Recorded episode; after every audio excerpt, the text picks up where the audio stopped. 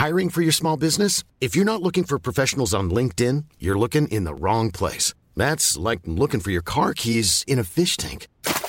LinkedIn helps you hire professionals you can't find anywhere else, even those who aren't actively searching for a new job but might be open to the perfect role. In a given month, over 70% of LinkedIn users don't even visit other leading job sites. So start looking in the right place. With LinkedIn, you can hire professionals like a professional. Post your free job on linkedin.com slash people today.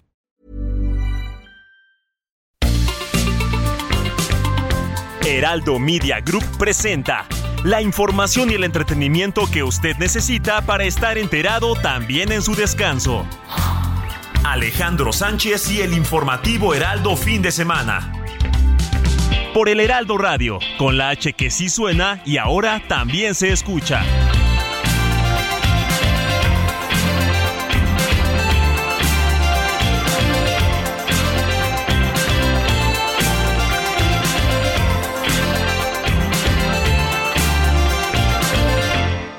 La puerta del sol, como el año que fue. Otra vez el champán y las uvas y el alquitrán de alfombra están. Los petardos que borran sonidos de ayer y acaloran el ánimo para aceptar que ya pasó uno más.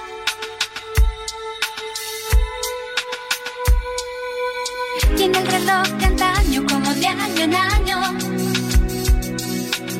Cinco minutos más para la cuenta atrás.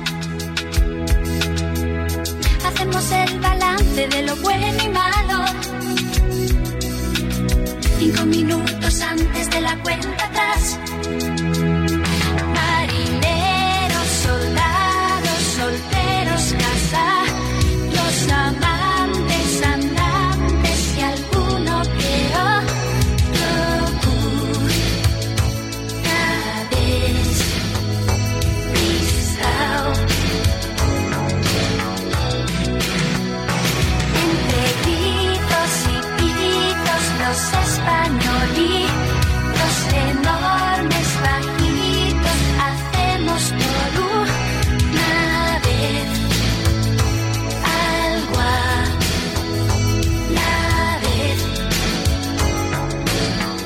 Las 7 de la mañana con dos minutos hora del centro de la República Mexicana. Señoras y señores, muy buenos días. Sean todos bienvenidos a esta primera emisión del informativo Heraldo fin de semana de este año nuevo 2023.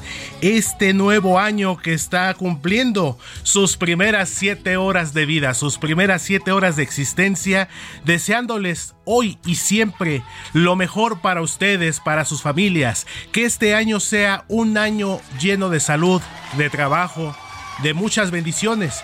Y que si bien es cierto el año 2022 esperamos de todo corazón que haya sido un buen año, que este 2023 sea todavía mucho mejor para ustedes y para los suyos. Les saluda su amigo Héctor Vieira a nombre de Alejandro Sánchez, titular de este espacio informativo, quien estará de regreso la próxima semana. Los invito a que nos acompañen durante las próximas tres horas, durante los próximos 180 minutos, para empezar el año bien informados, porque la información no descansa y aquí en el Heraldo Radio tenemos para ustedes la mejor información y la información más completa y reciente. Les saluda su amigo Héctor Vieira en vivo y en directo desde las instalaciones del Heraldo Media Group aquí en Insurgente Sur 1271 al sur de la Ciudad de México. Los invito para que compartan con nosotros cómo les fue en este inicio de año qué cenaron, cómo lo pasaron, algunos como un servidor y este extraordinario equipo que me acompaña detrás del vidrio, quien me acompaña en la operación, mi querido Ulises Villalpando, Arturo Quiroz en la ingeniería, Moni Reyes, quien estará en unos momentos más también en esta cabina compartiendo estos micrófonos con todos ustedes.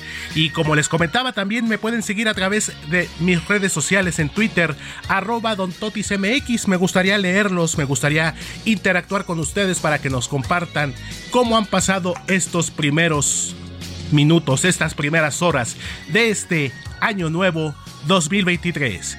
Cuando en este momento son las 7 de la mañana con 4 minutos, hora del centro de la República Mexicana, comenzamos con un resumen informativo con la información más destacada hasta el momento.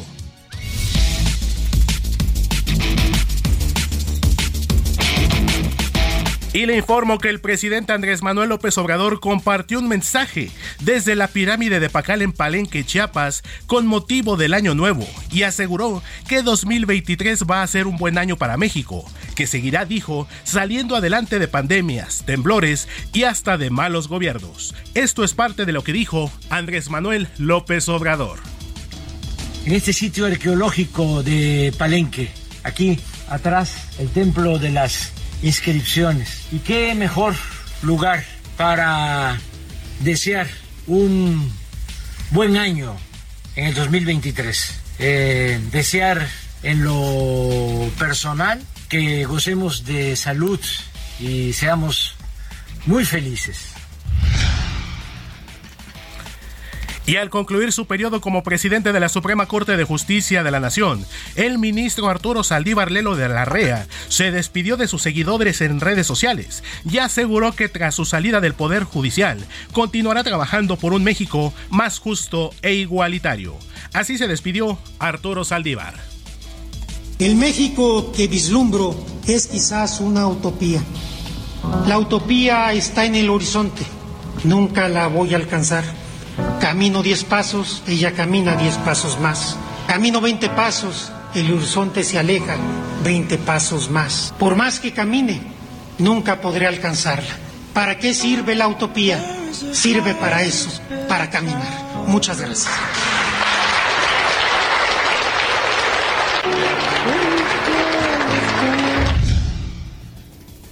Y precisamente el tema del relevo en la presidencia de la Suprema Corte de Justicia de la Nación sigue muy caliente porque de hecho mañana lunes 2 de enero debe de llevarse a cabo el proceso de relevo precisamente para definir y darse a conocer quién será el sustituto o la sustituta de Arturo Saldívar al frente del máximo órgano de justicia del país. Y pues uno de los temas que precisamente sigue acaparando reflectores es el supuesto plagio de la tesis de licenciatura de la ministra y candidata a la presidencia de la Suprema Corte de Justicia de la Nación, Yasmín Esquivel, y esto porque el día de ayer la Universidad Nacional Autónoma de México confirmó la existencia hasta de un 90% de similitudes en lo que presume y parece ser un inminente plagio en la tesis de licenciatura de la ministra y candidata a la presidencia de la Suprema Corte Yasmín Esquivel, por lo que ante estos hechos, el rector Enrique Graue advirtió que no aceptará que derivado de disputas ajenas se vulnere el prestigio y la honorabilidad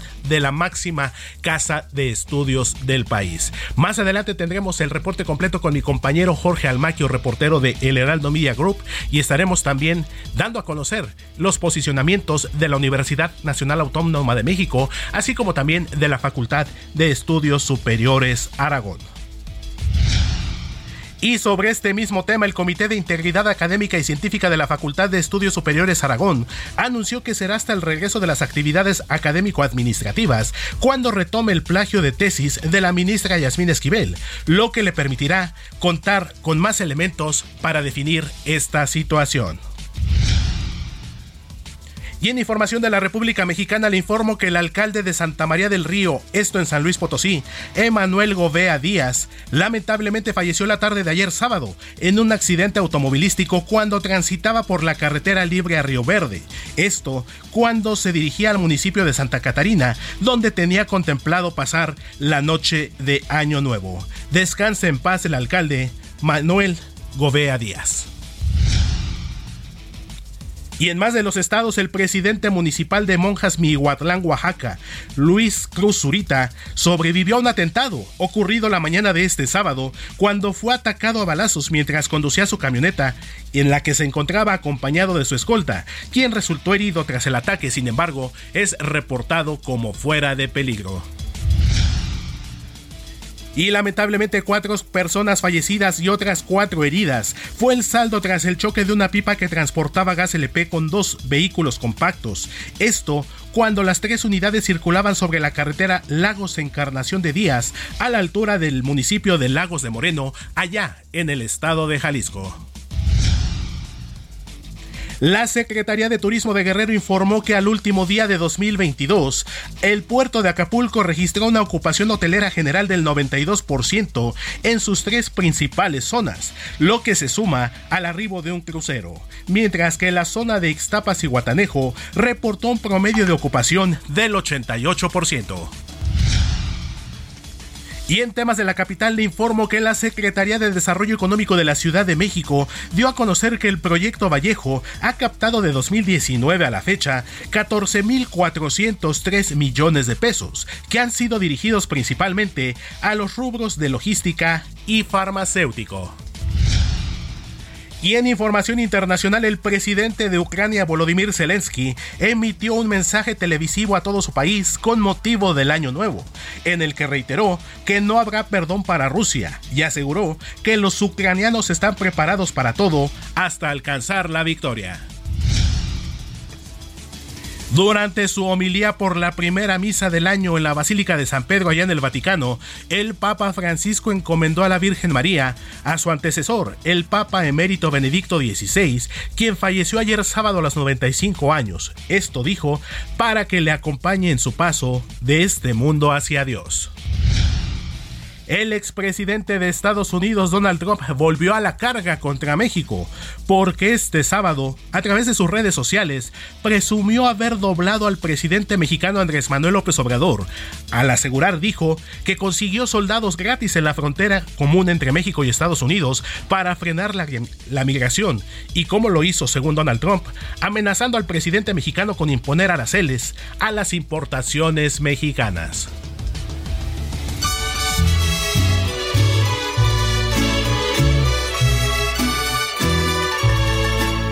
Estas son las mañanitas que cantaba el rey David. A las muchachas bonitas se las cantamos aquí. Despierta, mi bien, despierta. Mira que ya amaneció. Ya los pajarillos cantan, la luna ya se metió. Qué linda está la mañana en que vengo a saludarte. Cuando en este momento son las 7 de la mañana con 12 minutos hora del centro de la República Mexicana, hoy 1 de enero de 2023, un día especial, no solamente por la llegada del año nuevo. Le mandamos un fuerte abrazo y una felicitación a quienes cumplan años, a quienes celebren su onomástico el día de hoy, sin lugar a dudas un día muy especial. Y antes de avanzar con el santoral del día de hoy, pues le tenemos información importante porque como ya es una tradición no solamente en México, sino en todo el mundo, en nuestro país nació el primer bebé del año 2023. Esta es una información que nos proporciona el Instituto Mexicano del Seguro Social, quien dio a conocer esta madrugada precisamente que el bebé, quien será nombrado Dariel Alarí, nació a las 12 de la noche con un minuto, es decir, las 0 horas con un minuto de este 1 de enero de 2023.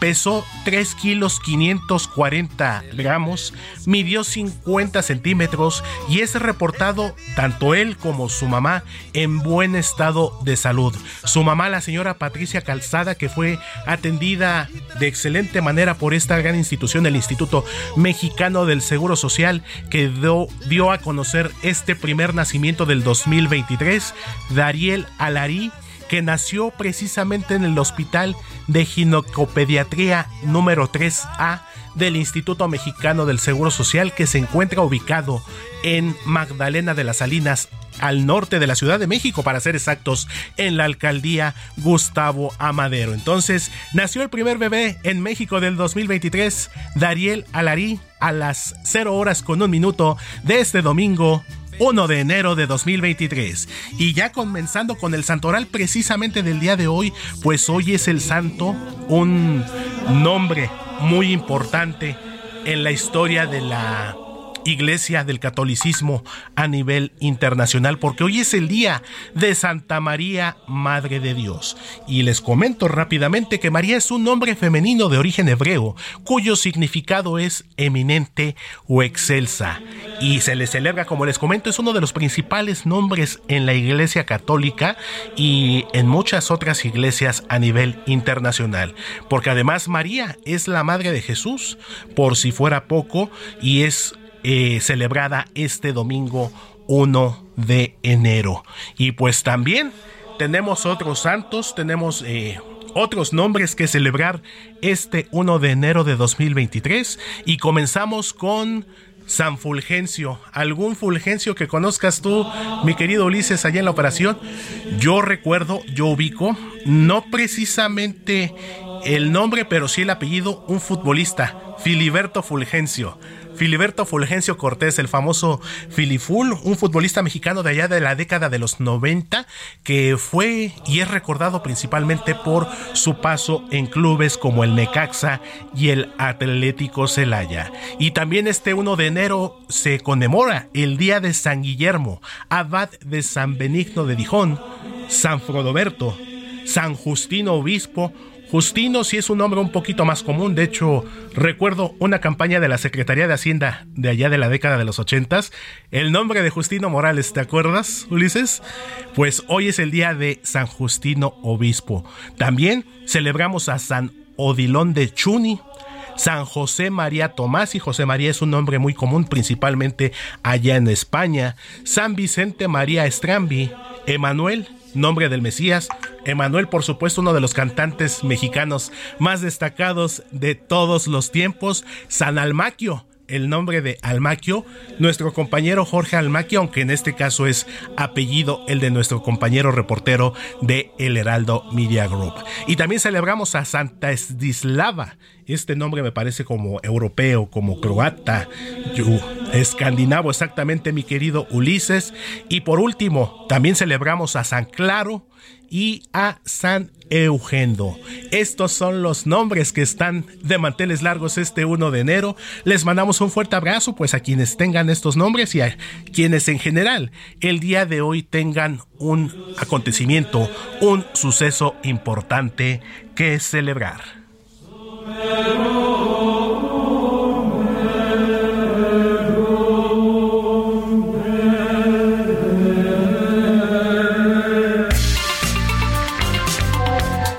Tus comentarios y denuncias en el WhatsApp del informativo fin de semana. Escríbenos o envíanos un mensaje de voz al 55 91 63 51 19.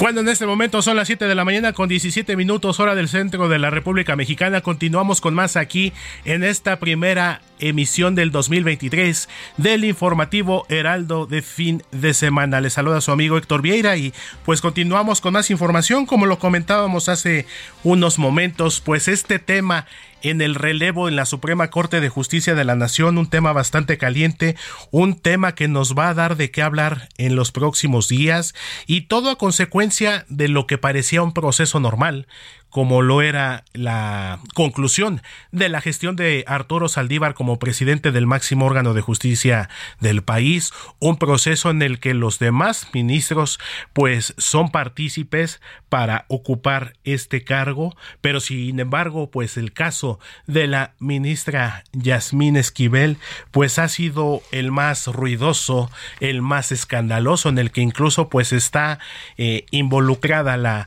Universidad Nacional Autónoma de México, luego de que en días pasados pues se dio a conocer precisamente este inminente plagio de su tesis de licenciatura, un un proceso, un trabajo de titulación que la ministra Esquivel presentó en 1987 y que fue detectado eh, un trabajo ya lo dijo la misma UNAM, en un 90% de similitud con un trabajo presentado por otro alumno de la Facultad de Derecho allá en Ciudad Universitaria eh, un año antes. Estamos hablando de 1986. Entonces, un tema que la máxima casa de estudios también deberá definir en los próximos días.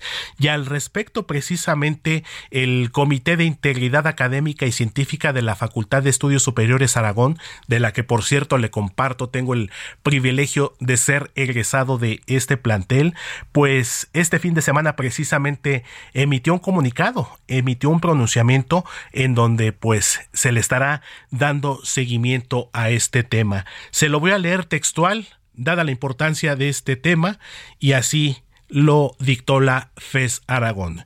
El Comité de Integridad Académica y Científica de la Facultad de Estudios Superiores Aragón informa que después de realizar el análisis pormenorizado de la tesis a través de su cotejo entre la presentada por una exalumna, en este caso Yasmín Esquivel, con la de un exalumno de la Facultad de Derecho, así como valorar los elementos de construcción, desarrollo, estilo, ideas e información contenida en ambos trabajos, su temporalidad en la generación de los registros académicos, la información y evidencias que las partes enviaron a este comité, se determinó que existe un alto nivel de coincidencia entre ambos trabajos documentales.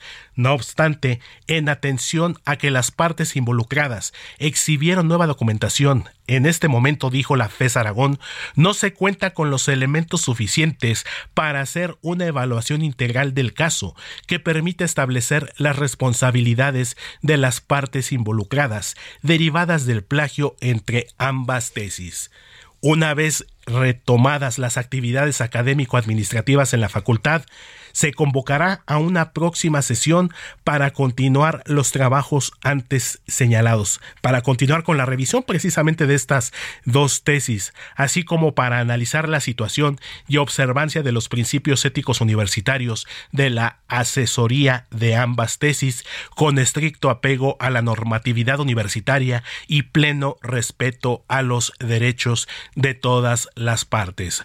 Por mi raza hablaré el espíritu Estado de México, México a 31 de diciembre de 2022. Este comunicado que dio a conocer ayer la Facultad de Estudios Superiores Aragón de la UNAM y que bueno, estará una vez eh, retomadas las actividades académico-administrativas, continuará con esta revisión al reconocer que en este momento no cuenta con los suficientes elementos para tomar una decisión al respecto. Entonces, más adelante, después del corte, estaremos eh, escuchando el reporte completo de mi compañero Jorge Almaquio, eh, reportero del, del Heraldo Media Group, quien nos estará dando la información pormenorizada, la información desmenuzada sobre este caso. Y bueno, lo que es un hecho, lo que es una realidad es que Arturo Saldívar terminó ayer su periodo como presidente de la Suprema Corte de Justicia de la Nación, en medio de algunos cuestionamientos a lo largo de su gestión,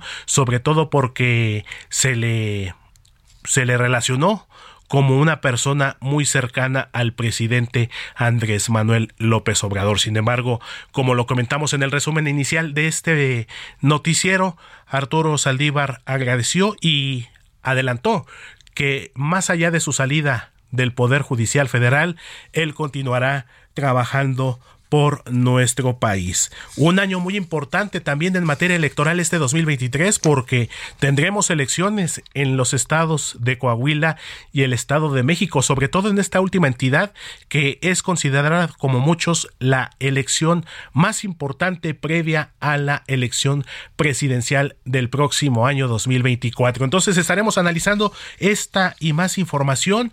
Tendremos también una recopilación con algunas de las entrevistas más importantes, más divertidas que nos presentó nuestro compañero Alejandro Sánchez a lo largo del 2022 en el informativo Heraldo fin de semana y que con muchísimo gusto estaremos recordando y estaremos retomando durante los próximos minutos de aquí a las 10 de la mañana. Cuando en este momento son las 7 de la mañana con 24 minutos, hoy domingo 1 de enero del año 2023.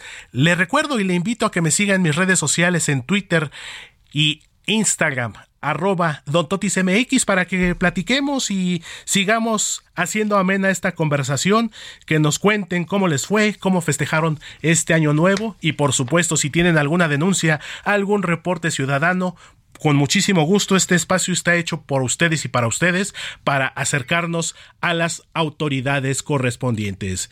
Vámonos a una pausa comercial, no se vaya porque más adelante tendremos todavía mucho más información de espectáculos, de política, de deportes, de cultura y aquí seguiremos en el Heraldo Radio en el informativo de fin de semana.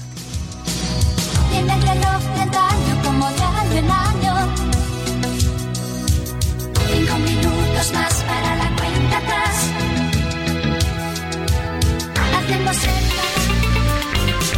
La noticia no descansa. Usted necesita estar bien informado también el fin de semana. Esto es Informativo El Heraldo Fin de Semana. Regresamos.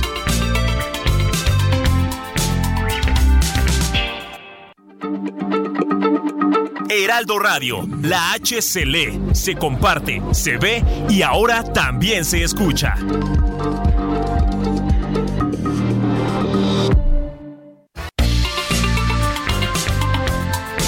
Siga en sintonía con la noticia. Alejandro Sánchez y el informativo Heraldo fin de semana. Continuamos.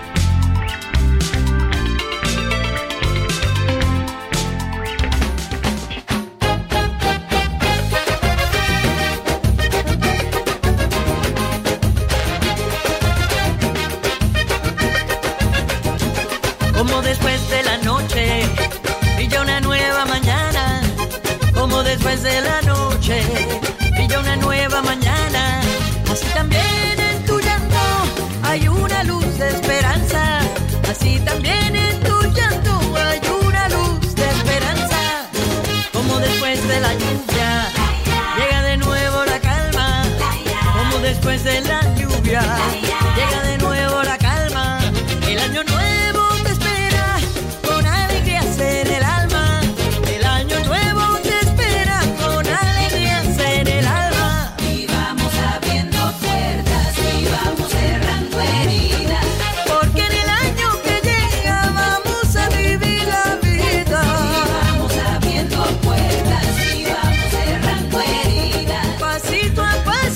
Cuando en este momento son las 7 de la mañana con 31 minutos hora del centro de la República Mexicana. Comenzamos esta segunda media hora de información en esta primera emisión del 2023 del informativo Heraldo Fin de Semana. Y como ya es una tradición en este espacio informativo, pues comenzamos la selección musical con un sabor muy latino, con un sabor muy guapachoso, muy sabroso. Y pues qué mejor manera de empezar el año con música que nos pone de muy buen humor y alusiva a este año nuevo. Y lo que estamos escuchando precisamente es un tema de la cantautora cubana Gloria Estefan. Esto se titula Abriendo Puertas, que forma parte del álbum del mismo nombre que fue lanzado en 1995 y es uno de los grandes temas de esta cantautora cubana Gloria Estefan. Abriendo puertas y vamos cerrando heridas.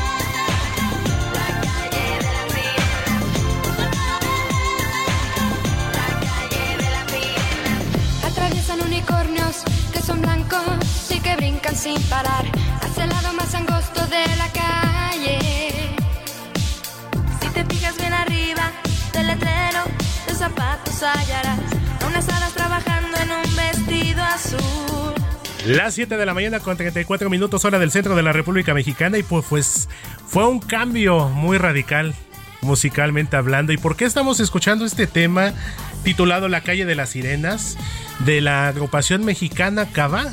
Una de las agrupaciones de música pop más exitosas de los últimos tiempos, que comenzó su carrera musical a mediados de la década de los 90 y que hasta el momento, hasta hoy en día, se mantiene vigente. Quizá recuerda los nombres de María José, de Daniela Magún, de Lapio, de Federica, de Federica Quijano, esta última integrante de la agrupación Cabá, que por si fuera poco, pues también decidió emprender una carrera política y actualmente es diputada federal por el Partido Verde Ecologista de México. ¿Y por qué sale a colación esta situación y esta historia de Federica Quijano? Porque en meses pasados precisamente estuvo aquí en esta casa editorial, en el Heraldo Media Group, platicó con nuestro compañero Alejandro Sánchez, le hizo algunas revelaciones, no solamente de la política, también de su vida personal, de su carrera artística, y hoy les vamos a presentar parte de esta entrevista que fue de las más destacadas que nos presentó Alejandro Sánchez en este 2022 ya extinto. En la Cámara de Diputados hay unicornios blancos o es el lado más oscuro de la calle. Pues mira, todos los lados de las calles son interesantes. O sea, todos, ¿no? Está el bueno, el malo, el feo, el tal.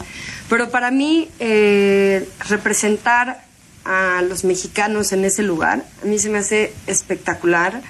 Eh, somos 500 diputados de millones de mexicanos, entonces para mí estar en ese lugar es un privilegio. Eh, como todo, pues sí, existen sus leyendas, sus cosas buenas. Todos los partidos tienen sus cosas buenas y sus cosas malas. Eh, y como ciudadano a veces este, criticas tanto, tanto, tanto y te vas. Y, la verdad hay mucho, muy, muy, muy cierto, pero ya cuando estás allá adentro, eh, yo me he llevado muchísimas sorpresas de manera positiva de conocer a varios, a muchos compañeros diputados que de verdad están haciendo cambios en esta legislatura. ¿No le han dado miedo las cloacas de la política? Pues trato de no, acercarme. Este, yo la verdad es que estoy trabajando y hay cosas que sí te enteras y que este ya te traicionó y que dijo esto y que dijo tal. Claro que te topas con esas, pero de hecho te lo topas en todos lados. No, no, no, no es exclusivo de la política. Tiene sí sus, sus, como dice, sus cloacas, pero si sabes que hay una por ahí, pues mejor ni te acerques. Eh, ¿Volvería a tomar una decisión como esta, de volver a ser diputada? Por supuesto que sí. Por supuesto que quiero, quiero seguir. ¿Reelección? Sí, sí, sí, sí me gustaría. Al pasar siento tu magia y me pone a temblar. ¿Quién era? Ay, ¿qué tal esa canción? Por esa canción recibí ese, oh, ese que, está ahí, que es un Sebastián, por la mejor canción de la década en la, la Sociedad de Autores y Compositores de México. ¿A quién se la cantamos? Híjole, es que, no, si te diría te vas a burlar de mí, pero, pero estaba yo muy chavita y moría, moría, moría, moría, derretía. Ay, no. Es, había un grupo que se llamaba New Kids on the Block. Sí. Y entonces se llamaba Jordan. Bueno, moría. O sea, tenía el póster por el póster, pero me fui, venían a cantar al, al, Palacio de los Deportes, hice cola, me quedé a dormir en la calle para poder comprar boleto y poder verlos. Y años después, ya cuando Cabá era Cabá y la, la ciudad, me acuerdo que fue, y fuimos a, a cerrar el ACA Fest, nosotros cerrábamos el ACA Fest, teníamos un abridor, y pues nosotros siempre se nos hacía raro, pues un abridor, ¿quién es el abridor que sabe? Jordan. Me tocó, imagínate para mí cómo da vueltas la vida, que yo moría por este hombre, me quedé a dormir afuera del Palacio de los Deportes. Añitos antes. Ajá, añitos antes, y después, años después, él es el que abría nuestro concierto. ¿no? ¿Pudo hablar con él? Obvio no pude ni dirigirle, o sea, obviamente todos los cabas así de, una foto, yo, no, no, no, no, no, no, no. Tengo mi foto con Jordan, pero así, yo no pude decirle nada. ¿Hasta ahora lo vas a ver, Jordan? ¿O ya lo sabe? No, no, no creo que lo vaya a ver. Y si lo veo, no, seguro voy a estar igual de penosa, no me voy a atrever. A lo mejor ese fue uno de, uno de mis errores, no decirle, moría por ti. Pero no. Alejandro Sánchez y el informativo Heraldo fin de semana. Pues esto fue parte de la conversación que estuvo que sostuvo nuestro compañero Alejandro Sánchez con Federica Quijano, diputada, cantante, compositora, activista, integrante de la agrupación Cava, que pues nos confesó sus intereses, algunas anécdotas.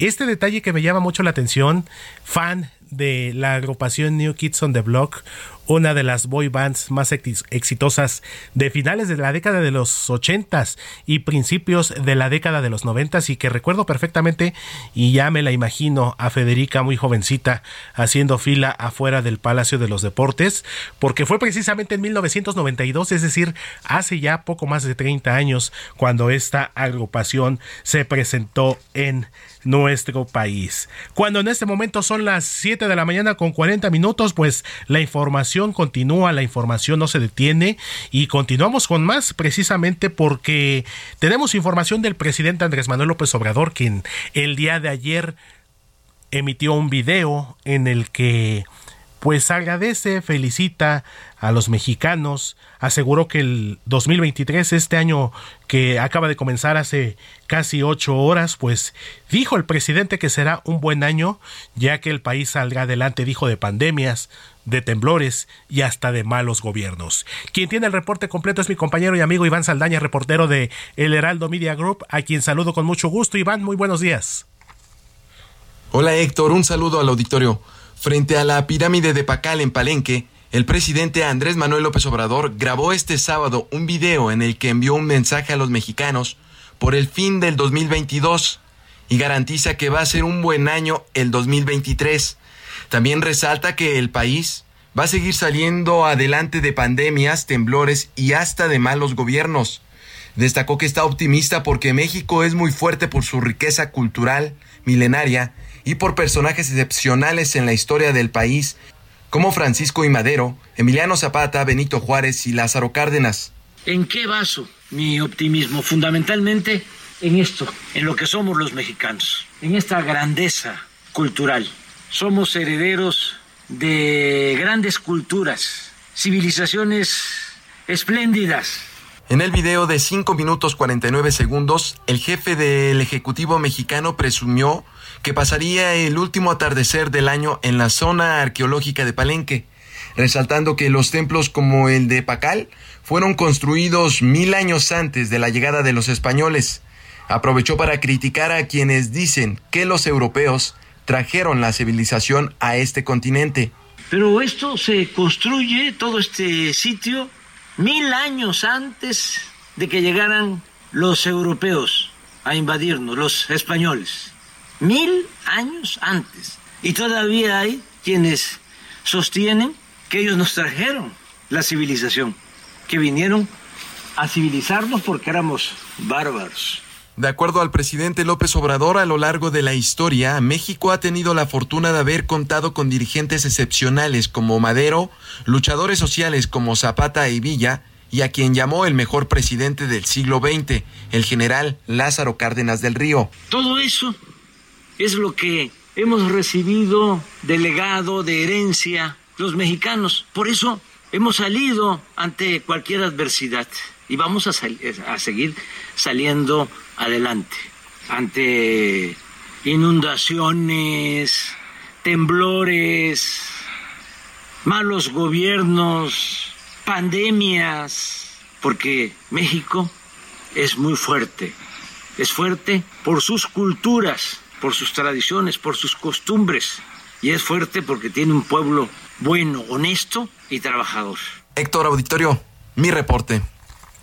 Muchísimas gracias, mi querido Iván Saldaña. Pues esto fue el primer mensaje que emitió el presidente Andrés Manuel López Obrador. Y pues el tema, el tema del plagio de la ministra Yasmín Esquivel, de su tesis de licenciatura, la UNAM ya se pronunció, el relevo en la Suprema Corte es inminente, pero Tal parece que la ministra Yasmín, pues no, no se baja del barco, no se baja de esta contienda, pero también la máxima causa de estudios el día de ayer mandó un mensaje fuerte, un mensaje contundente en el que pues demuestra su autonomía y sobre todo está dispuesta a defender su, su prestigio. Y se los comento porque precisamente la Universidad Nacional Autónoma de México confirmó la existencia hasta de un 90% de, por ciento de similitudes en la tesis de la ministra Yasmín Esquivel, lo que apunta a un inminente plagio de este trabajo de titulación. Quien nos tiene el reporte completo es mi compañero y amigo Jorge Almaquio, a quien saludo con mucho gusto. Jorge, muy buenos días. Gracias, Héctor, amigo del Heraldo Radio. Feliz año. Así es, será hasta el regreso de las actividades académico-administrativas cuando el Comité de Integridad Académica y Científica de la Facultad de Estudios Superiores Aragón retome el tema del presunto plagio de tesis de la ministra Yasmín Esquivel Moza. En un comunicado, señalaron que convocarán a una próxima sesión para continuar el cotejo de los trabajos involucrados, así como analizar la actuación y observancia de los principios éticos universitarios de la asesora de ambas con estricto apego a la normatividad universitaria y pleno respeto a los derechos de todas las partes. Recordaron que después de realizar el análisis pormenorizado de la tesis a través de su cotejo entre la presentada por una exalumna de esta facultad con la de un exalumno de la Facultad de Derecho, así como valorar los elementos de construcción, desarrollo, estilo, ideas e información contenida en ambos trabajos, su temporalidad en la generación de los registros académicos de la información y evidencia que las partes enviaron a este comité, se determinó que existe un alto nivel de coincidencia entre ambos trabajos documentales. No obstante, en atención a que las partes involucradas exhibieron nueva documentación en este momento, no se cuenta con los elementos suficientes para hacer una evaluación integral del caso que permite establecer las responsabilidades de las partes involucradas derivadas del plagio entre ambas tesis. Por esa razón se realizará una nueva sesión para valorar pruebas y determinar de quién fue el plagio y la responsabilidad de las partes involucradas. Por su parte, el rector de la Universidad Nacional Autónoma de México, por su parte, el rector de la Universidad Nacional Autónoma de México, Enrique Graue Víger, dijo que en el caso del plagio de la tesis profesional de la ministra de la Suprema Corte no aceptará que derivado de disputas ajenas se vulnere el prestigio. Señaló que la UNAM llevará a cabo un conjunto de acciones para evitar la repetición de sucesos reprobables como estos. Dichas medidas podrían incluir reformas a la normatividad universitaria y estrategias de prevención utilizando herramientas digitales especializadas para detectar posibles irregularidades. Expuso que la UNAM goza de la confianza de la sociedad mexicana y ello es una de las principales fortalezas por lo que la verdad está en la esencia de la UNAM y constituye un valor fundamental de su actuar y su quehacer. Sobre el caso del plagio apuntó que después del primer análisis de la documentación hecha por el comité y con base en el alto nivel de coincidencias entre las tesis objeto de revisión superior al 90%, resulta evidente la existencia de un plagio. Advirtió que hay contradicciones en el tema ya que mientras que en la revisión académica de los contenidos de ambas tesis, sus fechas de publicación así como los archivos físicos y digitales de la universidad hacen presumir que la tesis original fue la sustentada en 1986 que no corresponde de la actual ministra de la Corte. Precisó que unas horas antes de iniciar su reunión, el comité recibió un testimonio notariado que contiene un escrito de quien sustentó su tesis en ese año, expresando que utilizó varias referencias, textos y partes importantes del contenido de la tesis publicada posteriormente en 1987, por lo que hay que esperar a que culmine el proceso de dictaminación. Héctor amigos, el reporte que les tengo reiterando, feliz 2023. Muchísimas gracias, mi querido amigo Jorge Almaquio, reportero del Heraldo Media Group. Pues la Facultad de Estudios Superiores Aragón de la UNAM, pues no es la primera vez que se ve involucrada en un caso de plagio. Les vamos a recordar un poquito algo que se vivió hace casi siete años, para ser exactos, en el año 2016, porque en ese entonces el director de esta Facultad de Estudios Superiores, Gilberto García Santamaría González, eh, de profesión ingeniero, pues también tuvo que renunciar al cargo luego de que se dio a conocer que había plagiado parte de su tesis de maestría. Esto, esta situación del exdirector de la FES Aragón, Gilberto García Santamaría González, pues fue una situación que le tocó todavía a José Narro Robles como rector de la máxima casa de estudios, una investigación de interna por parte del denominado claustro del personal académico de carrera de la FES Aragón, pues reveló que Gilberto García había copiado más de 30 párrafos de un texto publicado en 1996, es decir, siete años antes de que presentó su tesis de maestría allá en el año 2003, pues lo que obligó a Gilberto García a renunciar al cargo.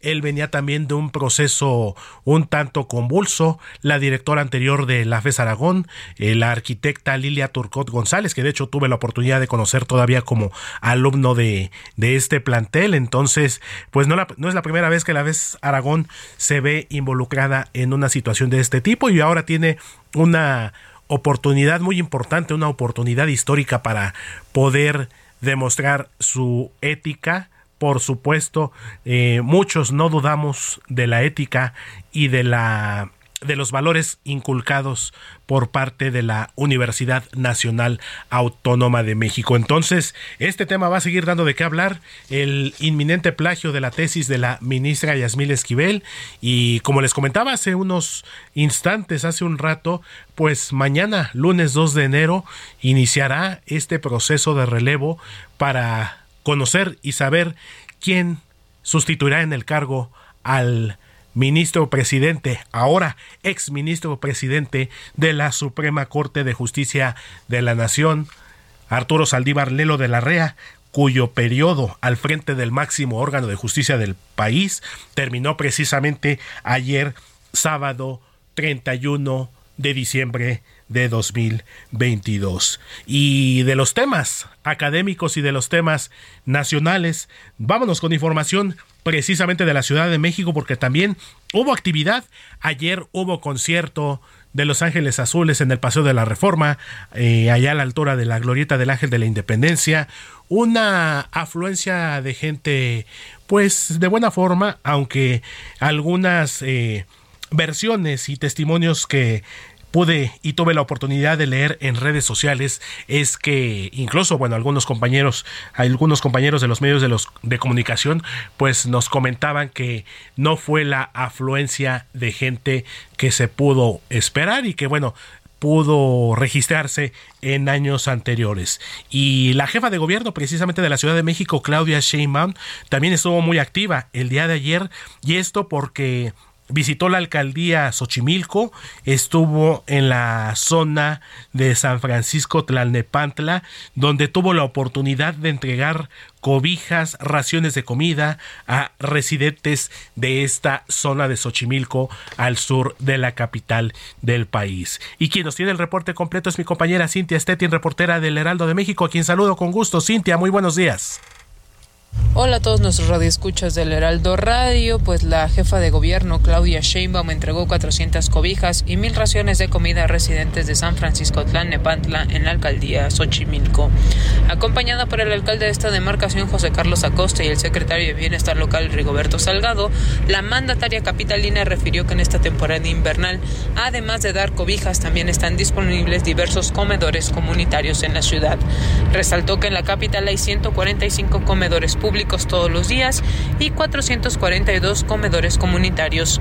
Finalmente deseó un feliz año nuevo a todos y expresó que desea que continúe la transformación de la capital así como del país. Informó para el Heraldo Radio Cintia Stettin.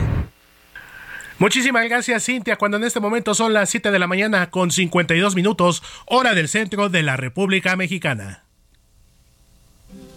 Quizás todos los años, en la fiesta de fin de año, tu familia ha utilizado la tradición de las famosas uvas, antes y después de que termine el año. Pero ¿de dónde nace esta costumbre? ¿Y por qué se dice que debes hacerlo? Aquí te lo platicamos. Aunque en diferentes partes del mundo esta tradición se sigue practicando, existen dos teorías acerca del origen de esta práctica en Año Nuevo. Todo se remonta a España en el año de 1882, época en la que la clase burguesa de Francia solía beber champán y comer uvas durante la cena de Nochevieja, por lo que un grupo de españoles adoptaron esta tradición acudiendo a la Puerta del Sol para comer uvas acompañados del sonido de las campanadas. Tiempo después, los madrileños de distintas clases se reúnen para burlarse, realizando lo mismo que la clase alta, hasta lo que conocemos hoy en día. La segunda teoría apunta que en el año de 1909 hubo muy buena cosecha de uva y los productores de Alicante, en el suroeste de España, decidieron dar más salida al producto, vendiéndose como uvas de la suerte en paquetes preparados de 12 uvas, simbolizando los 12 meses del año. De acuerdo con National Geographic, la primera teoría es la más probable que sea cierta, pues existen registros de esta celebración a partir de 1880. Pero, ¿por qué las uvas y no otra fruta? La uva está relacionada con la buena suerte y a la positividad y espiritualidad, por lo que colocar 12 uvas para comer a la entrada del año es un símbolo de buena suerte para el año venidero. 7 de la mañana con 54 minutos hora del centro de la República Mexicana. Pausa y continuamos con más en Informativo Heraldo fin de semana. La noticia no descansa. Usted necesita estar bien informado también el fin de semana. Esto es Informativo El Heraldo Fin de Semana. Regresamos.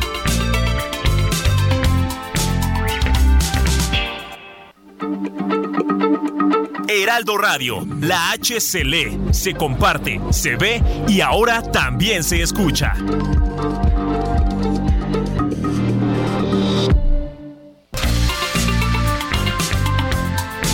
Siga en sintonía con la noticia. Alejandro Sánchez y el informativo Heraldo fin de semana. Continuamos.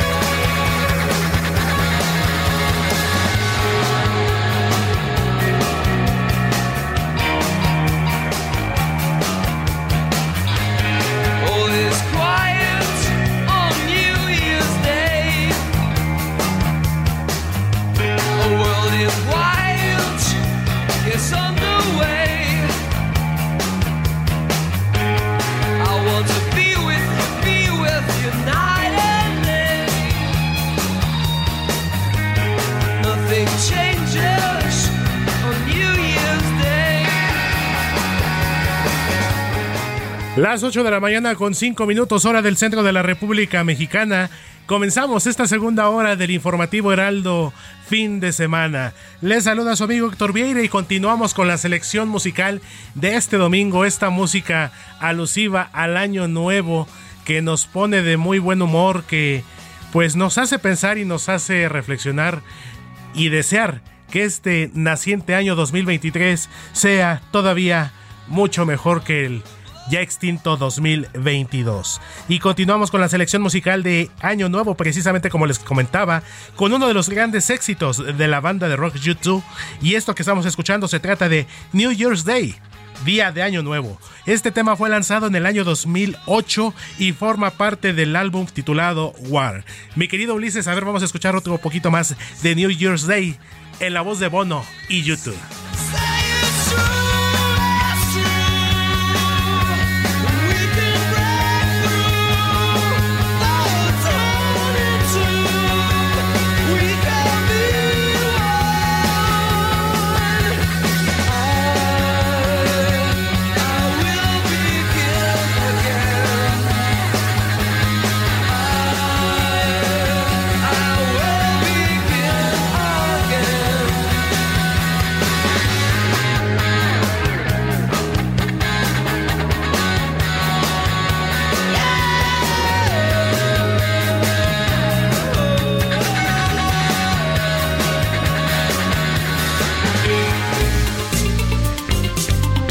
Informativo fin de semana también está en Twitter. Síguenos en arroba fin de semana HMX.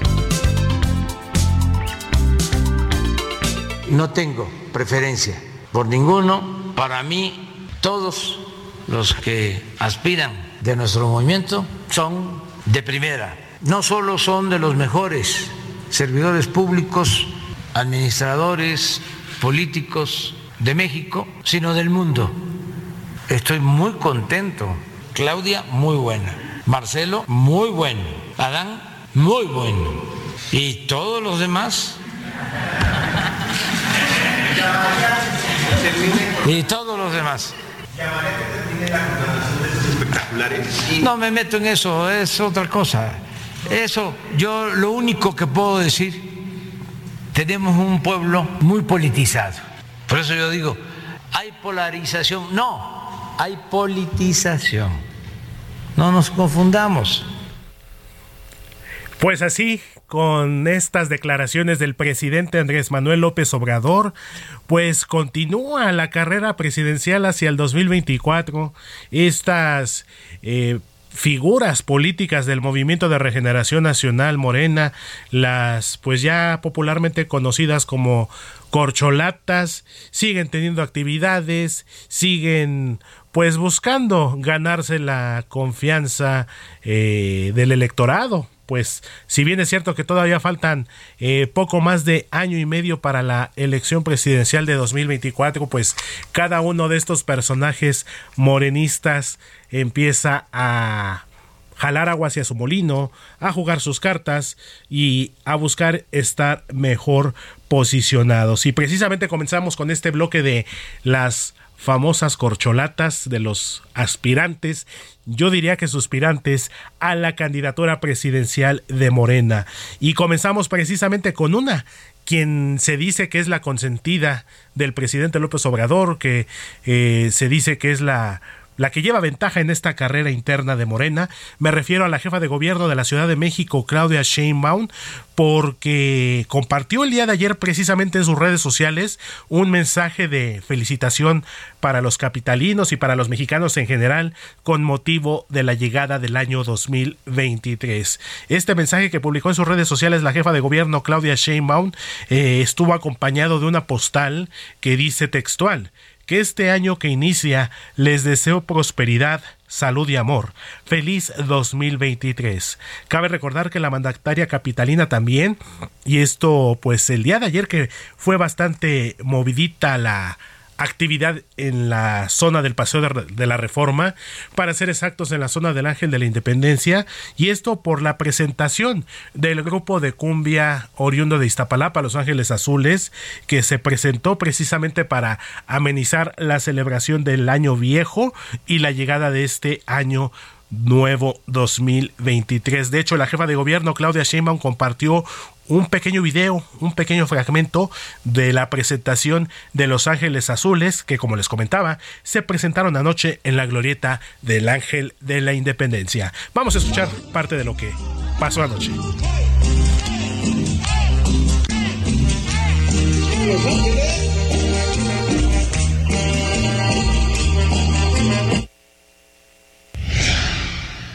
Fue parte, esto fue parte de lo que pasó ayer en el baile de Los Ángeles Azules, este grupo, como les comentaba, oriundo de Iztapalapa y que estuvo el día de ayer en un evento organizado por el gobierno de la Ciudad de México encabezado por la doctora Claudia Sheinbaum Pardo.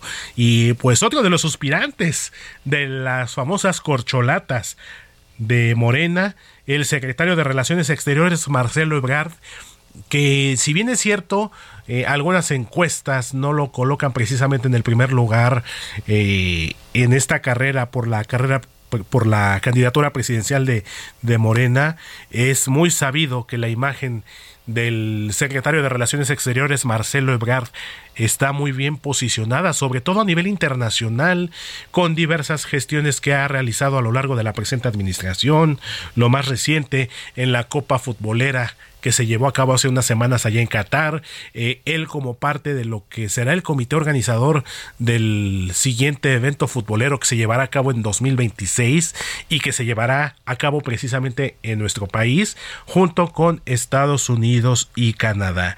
Y el día de ayer el secretario de Relaciones Exteriores, Marcelo Ebrard, precisamente, también se sumó a los buenos deseos para el 2023 y en sus redes sociales también como les comentaba, pues las redes sociales se están convirtiendo en una herramienta fundamental, en este caso el Twitter.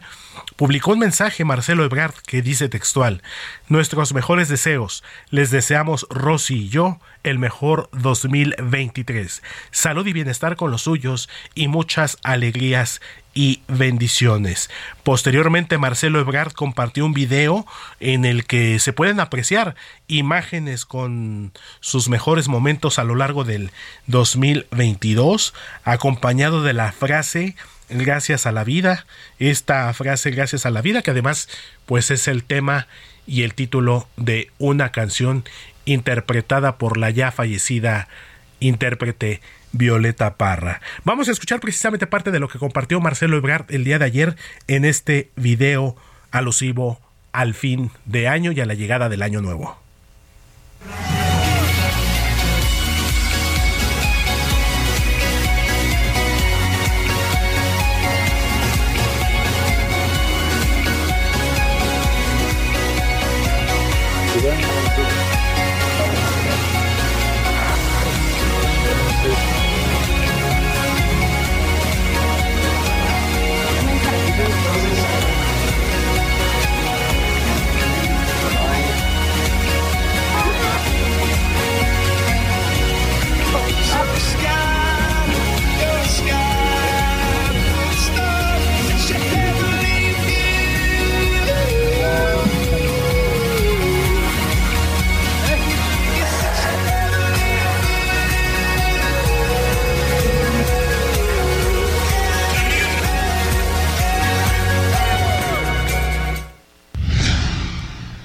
Pues esto fue parte de lo que compartió el secretario de Relaciones Exteriores Marcelo Ebrard en sus redes sociales el día de ayer, quien históricamente ha sido quizá el más escueto, no es considerado el más carismático precisamente es el secretario de Gobernación Adán Augusto López, quien también pues se ha visto en algunas eh, envuelto en algunas polémicas debido a algunas declaraciones que ha hecho eh, durante los últimos meses. Y pues el día de ayer Adán Augusto López también en sus redes sociales fue más sencillo. De hecho, él no se pronunció propiamente por el fin de año, la llegada del 2023. Más bien, Adán Augusto López, el secretario de Gobernación, muchos, conocido por muchos como la, la corcholata de, de Bucareli, no tuvo actividad oficial. Tampoco, como les comentaba, se pronunció sobre la celebración del Año Nuevo, pero sí publicó algunos mensajes en su cuenta de Twitter. Para ser exactos, son tres mensajes, pero de otros temas. Estos fueron, estos fueron alusivos a lo que se refiere a la libertad de expresión, así como también al funcionamiento de los centros de justicia para las mujeres y el combate a la desigualdad y otros temas también en los que se pronunció en contra algunos flagelos como la discriminación y la exclusión. Esto fue parte de lo que ocurrió con el secretario de Gobernación, Adán Augusto López Hernández. Y por supuesto, no puede faltar en esta pasarela de presidenciables de Morena, para muchos el disidente, para muchos el hijo rebelde de la 4T, y me refiero precisamente al senador de Morena y presidente de la Junta de Coordinación Política de la Cámara Alta, Ricardo Monreal Ávila. Él sí fue más directo, él sí se pronunció abiertamente, mandó un mensaje contundente a través de un video en sus redes sociales y precisamente hizo un balance de lo que nos depara en este naciente año 2023 y en el que además de felicitar a los mexicanos, Ricardo Monreal Ávila llamó a que el odio y la polarización no nos dividan. Vamos a escuchar lo que dijo ayer en sus redes sociales Ricardo Monreal Ávila, presidente de la Junta de Coordinación Política del Senado y por supuesto senador del Movimiento de Regeneración Nacional. ¿Qué tal? Quisiera por este conducto desearles un feliz año Este año que inicia será un año de retos, pero también de realizaciones. México se enfrentará a un panorama inédito. Habrá las candidaturas de los partidos políticos a suceder al presidente López Obrador. Este año se definirán gran parte de los puestos de elección popular que contenderán el próximo 2024. Es decir, un año sí de realizaciones, difícil en su conclusión y con una campaña política anticipada que generará uh, seguramente desencuentros, también polarización por suceder al presidente López Obrador. Previo al 2024, la elección más grande de la historia reciente de México. Pero te deseo a ti, a tu familia, bienestar, dicha, felicidad. Que el odio y el encono no nos separen. Que a pesar de que pensemos diferentes, pensemos en México, que México se sitúa por encima de los intereses de grupo, de personas o de partidos. México nos une. Hay que estar juntos. La diversidad nos ayuda a ser más grandes. Feliz año 2023. Pues un mensaje duro y directo del presidente de la Junta de Coordinación Política del Senado, Ricardo Monreal, y esta fue la pasarela de corcholatas de Morena. Y vamos a cambiar de colores precisamente porque ahora vámonos al frente de Movimiento Ciudadano porque parte de estas entrevistas que nos compartió nuestro compañero Alejandro Sánchez a lo largo del 2022 fue una precisamente con Dante Delgado, el presidente nacional de este partido, Movimiento Ciudadano, quien compartió también algunos de sus planes, algunos de sus secretos y esto fue lo que platicó con Alejandro Sánchez. Liderazgos emergentes y orgánicos están faltando en el país en este momento. Bueno, por una, por una parte el presidente de la República, si ustedes hacen un análisis, descabeza todos los liderazgos en todas partes del país. Incluso con mentiras, lo he dicho antes y lo repito, a Ricardo Anaya eh, lo tienen fuera del país, entre otras razones porque yo le dije a Ricardo, ¿para qué te quedas? Es una falsedad la que te están levantando, pero no tiene por qué. El segundo hombre más conocido de México estar en prisión por soberbia y abuso de poder. ¿Por qué no ha podido descabezar a Dante Delga? Bueno, entre otras razones, porque eh, no tienen elementos para hacerlo. No tienen elementos para hacerlo. Y en ese sentido, Dante Delgado uh, reta al presidente de la República a que si tiene algún problema con su servidor, así como ha eh, levantado la voz para pedirle que algunos empresarios vayan a sus mañaneras a debatir, que me invite y ahí ponemos las cosas en orden porque le está fallando a México. Nosotros sí tenemos elementos para denunciar que es diferente procurar ser simpático a ser eficaz y dar resultados al pueblo. Él está fallando lastimosamente al pueblo de México. ¿No le asusta el enfrentamiento con el presidente de la República? Pues no, pues, al contrario, a veces me da mucha ternura ver cuando usted eh, quebranta su salud. Eh, le deseo que esté muy bien él en salud y que además tenga la templanza para no caer en esos abruptos que tanto lastiman a la sociedad nacional al confrontar a sectores de manera innecesaria desde mi, desde mi punto de vista. ¿No le interesa ser presidente de la República? Mire usted, Alejandro, lo digo con absoluta franqueza, quienes están pensando en cargos antes de pensar en los instrumentos para lograrlos, creo que están en, en un ejercicio equivocado. Nuevo año, nuevas metas. Es un clásico que los mexicanos arranquemos el año con ganas de cambiar algo de nuestra vida. Por ejemplo, atascamos los gimnasios con la idea de bajar 10 kilos en tan solo 3 días y tener el cuerpo de telenovela. No, eso es mentira. Sí, pues sí se come mucho. Que ya le estás entrando a los tamales y a todo, al pozole. Ahorrar, ¿por qué no? Guardar mucho dinero. ¿Así? Sí, demasiado. Porque este año no ahorraste, el año pasado no ahorraste nada. Nada, ni un solo peso. Un solo peso. No, no tengo nada. Ni para comprarme unos zapatos. Ser mejores personas o bajarle dos rayitas al temperamento. Otras personas que se creen más que Dios. Una investigación de la consultora Cantar de México señala que al menos el 74% de los mexicanos tiene la intención de ahorrar dinero en el año entrante. Le sigue el hacer ejercicio, llevar una dieta balanceada y conseguir un nuevo trabajo. Pero ¿cuántos llegamos a cumplir? Otro estudio señala que ni el 10% logra sus propósitos al terminar el año. ¿Te identificas con alguna de estas cifras? El 25% se rinde la primera semana de enero. El 40% renuncia a partir de la primera semana de febrero, el 27% restante después de los seis meses y solamente el 8% logra uno o más objetivos. Los expertos coinciden en que la clave para cumplir las metas de año nuevo es que éstas sean realistas y fáciles de cumplir. No hacer estas megalistas, sino más bien priorizar. ¿Qué situaciones durante este año no logré? ¿Cómo lo voy a hacer el siguiente año? Bajarlos, que estos sean reales, ¿no?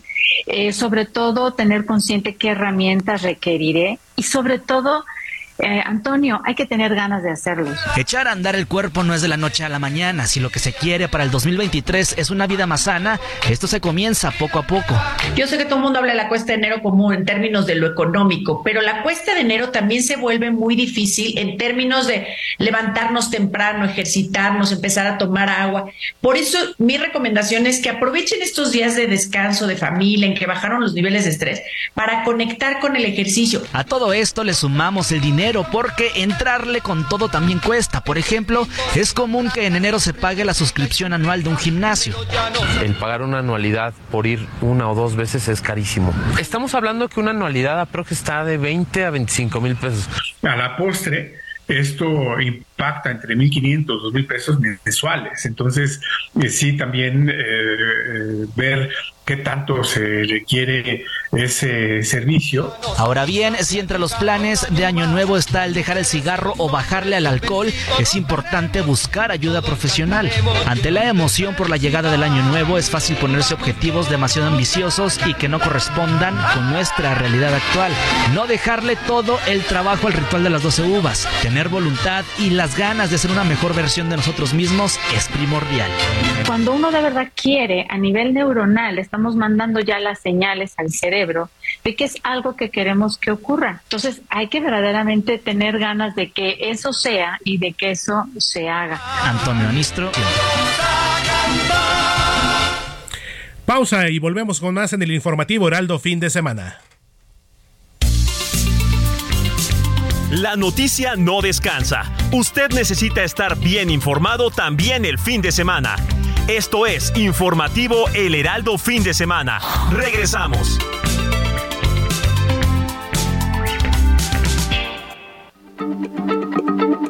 Heraldo Radio, la H se lee, se comparte, se ve y ahora también se escucha.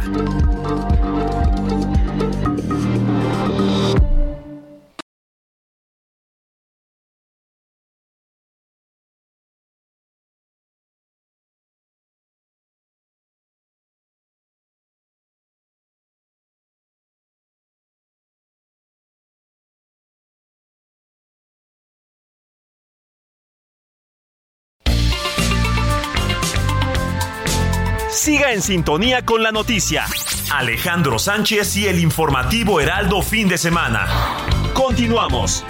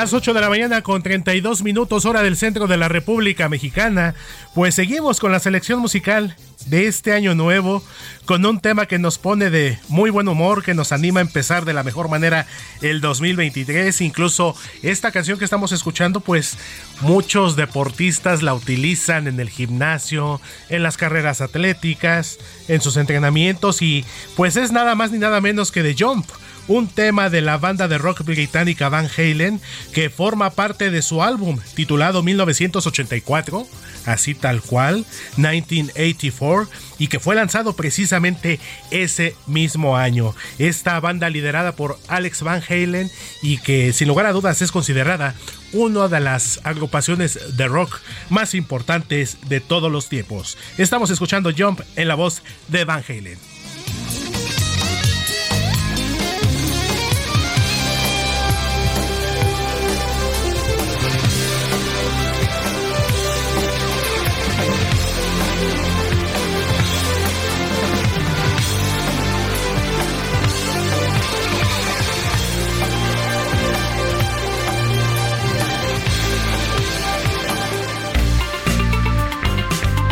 El informativo fin de semana también está en Twitter. Síguenos en arroba fin de semana HMX. Por supuesto que hay que eh, revisar el, el, caso a fondo para ver por qué determinó esto el Ministerio Público y yo le pediría al fiscal del Estado, a la Fiscalía del Estado de México, que pudiéramos revisar este asunto a fondo para poder informarles qué es lo que puede proceder y por supuesto que no, no, no amerita eh, esta situación el que haya, eh, pues que se haya determinado esa, esa resolución. Las 8 de la mañana con 34 minutos hora del centro de la República Mexicana. Y esto que acabamos de escuchar, declaraciones del el gobernador del Estado de México, Alfredo del Mazo Maza, quien se pronunció esta semana pues sobre este lamentable caso de este joven vendedor de tamales eh, que falleció, Jorge Claudio, quien lamentablemente perdió la vida en el municipio de Cuautitlán Izcalli el pasado sábado 24 de diciembre, luego de que un automovilista en estado de ebriedad en una curva perdió el control de su vehículo, lo arrolló cuando este joven vendedor, padre de familia, hijo, esposo este muchacho Jorge Claudio, pues lo único que cometió, y ni siquiera fue culpa de él, fue una mala jugada de la vida haber estado en el momento y en el lugar equivocado, justo cuando pedaleaba su triciclo con su mercancía en una curva. Este sujeto, este automovilista ebrio, pues lo arrolló y le arrancó lamentablemente la vida en una pues en una fecha que ya quedó marcada lamentablemente para su familia. Pues este sujeto identificado como Ken Omar N, quien pues fue detenido a las horas de este incidente, pero que también fue puesto en libertad, lo que generó la condena general, lo que generó una protesta por parte de la familia de este joven eh, vendedor de tamales que se protestaron, que se manifestaron en la autopista México Querétaro a la altura del municipio de Cuautitlán Izcalli. Entonces, el gobernador del Estado de México, Alfredo del Mazo, pues instruyó a la Fiscalía General de Justicia de la entidad mexiquense dar seguimiento, revisar el caso, por qué fue liberado y sin embargo, ayer sábado 31 de Ryan Reynolds here from Mint Mobile. With the price of just about everything going up during inflation, we thought we'd bring our prices down.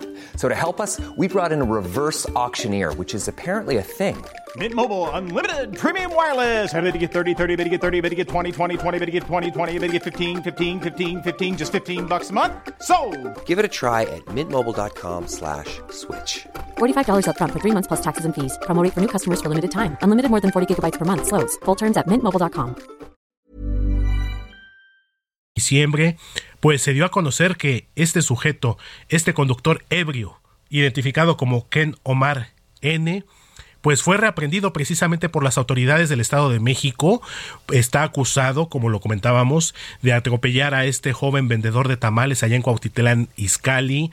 Eh, fue ya detenido nuevamente, se le leyeron sus derechos y pues ahora deberá de ser eh, investigado, seguir con este proceso, lo que deriva inminentemente en una vinculación a proceso, un caso que causó conmoción a nivel nacional, la crudeza de las imágenes que se dieron a conocer justo del momento del atropellamiento, eh, esta situación en la que incluso el hijo de este joven vendedor, su hijo identificado como Jorge Raciel Claudio, pues también se pronunció tras el lamentable fallecimiento de su padre. Se publicó, publicó este joven en sus redes sociales, pues su postura tras darse a conocer la liberación de este sujeto, como él lo dice, quiere justicia para su papá, no va a parar hasta tenerla, él, toda su familia, y bueno, este sujeto identificado como Ken Omar N ya fue detenido el día de ayer. Entonces fue un caso que también eh, hizo, hizo mella en la sociedad, causó conmoción a lo largo de la semana y que bueno, ahora ya con la detención de este sujeto, de este automovilista que privó de la vida a este joven vendedor de tamales, pues continuará un proceso legal. Y quien nos tiene más información precisamente de este caso y al respecto es mi compañera y amiga Leticia Ríos, corresponsal del Heraldo de México allá precisamente en el Estado de México, quien nos comentó que precisamente esta semana, antes de la reaprensión de este sujeto,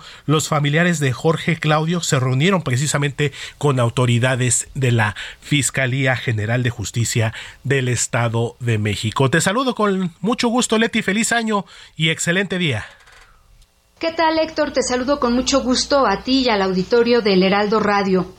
Para informarte que al mediodía de este viernes se llevó a cabo una reunión entre la familia del vendedor de tamales que perdió la vida tras ser atropellado en Cuautitlán Izcalli con el fiscal general de justicia del Estado de México, José Luis Cervantes.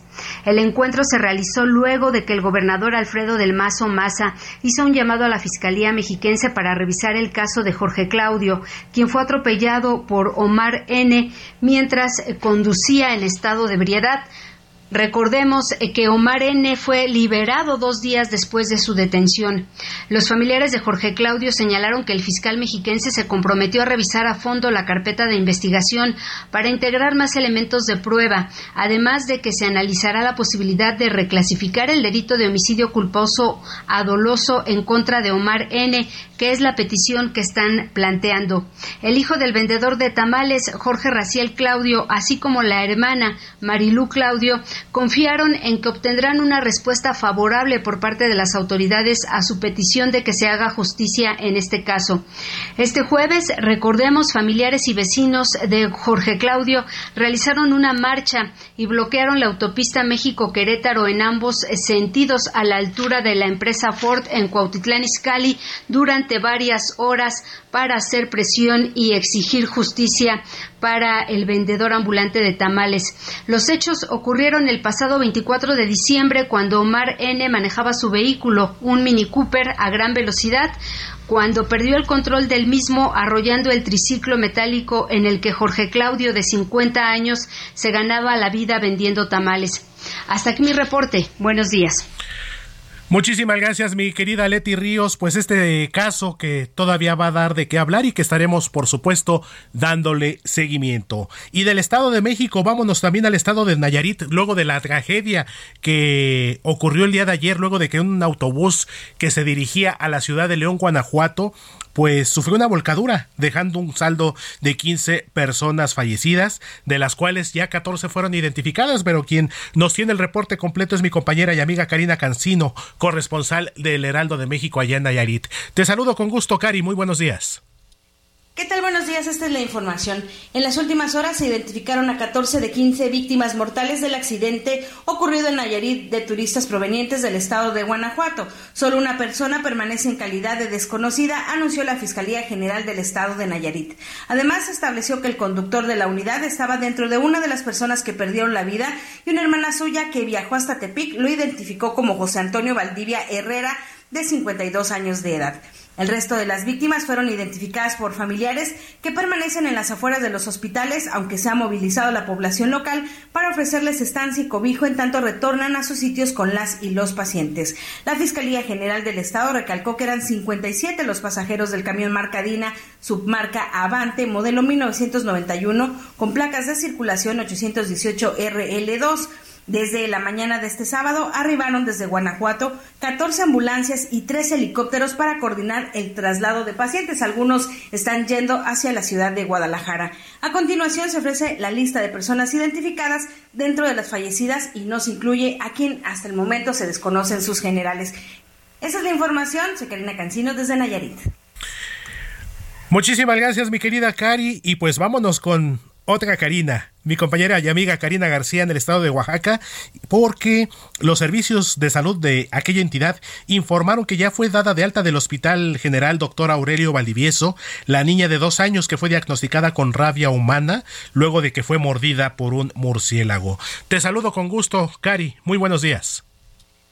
Personal del Hospital Civil Dr. Aurelio Valdivieso confirmó el alta médica de la niña de dos años de edad que fue mordida por un murciélago junto con su hermana de ocho años y el niño de siete años de edad, el cual falleció el pasado 28 de diciembre. El organismo explicó que tras nueve días de estar en observación médica, la paciente presentaba una lesión en el brazo derecho a nivel del codo, por lo cual se le otorgó valoración médica por las especialidades de infectología, pediatría y neurología.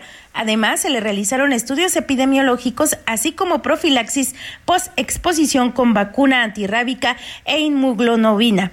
La dependencia informó que durante su estancia en el nosocomio se mantuvo en aislamiento y vigilancia médica sin presentar sintomatología asociada al virus rábico. Por tal razón, al no presentar daños a su salud, continuará su vigilancia ambulatoria con datos de alarma hasta completar el esquema de vacunación correspondiente como medida preventiva.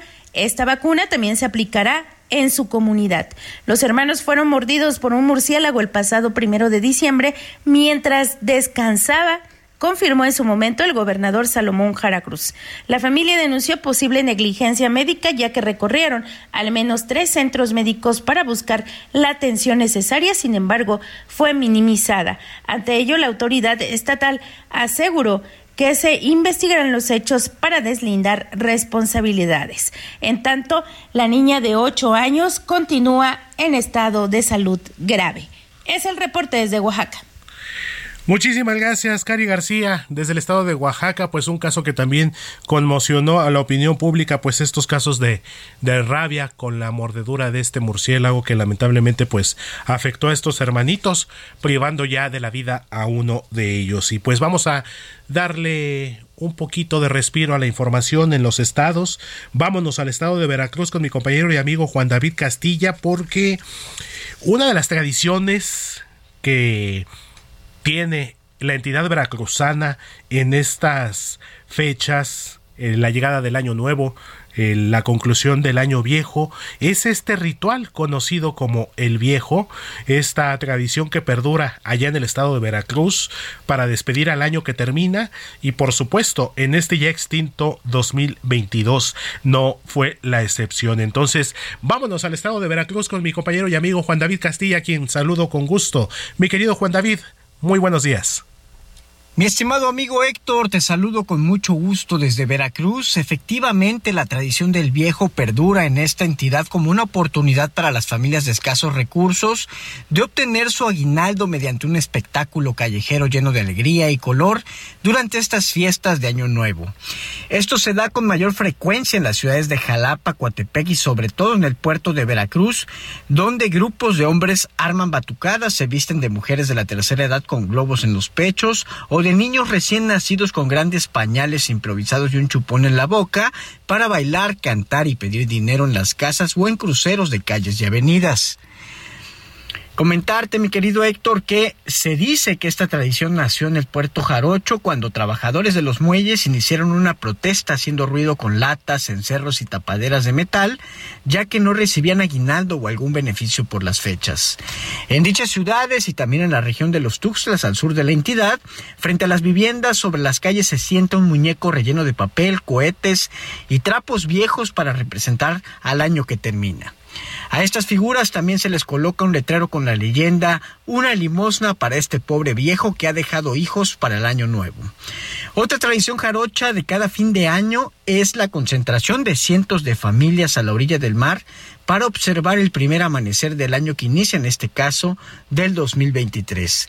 Después de la cena de este 31 de diciembre, las personas salen de sus viviendas para trasladarse al Boulevard Manuel Ávila Camacho de la zona conurbada Veracruz Boca del Río. Los jarochos se llevan botellas de alcohol, cervezas o refrescos para seguir la fiesta en espera de los primeros rayos del sol del año nuevo. Ese es el reporte desde Veracruz, mi querido amigo. Te mando un abrazote. Felices fiestas.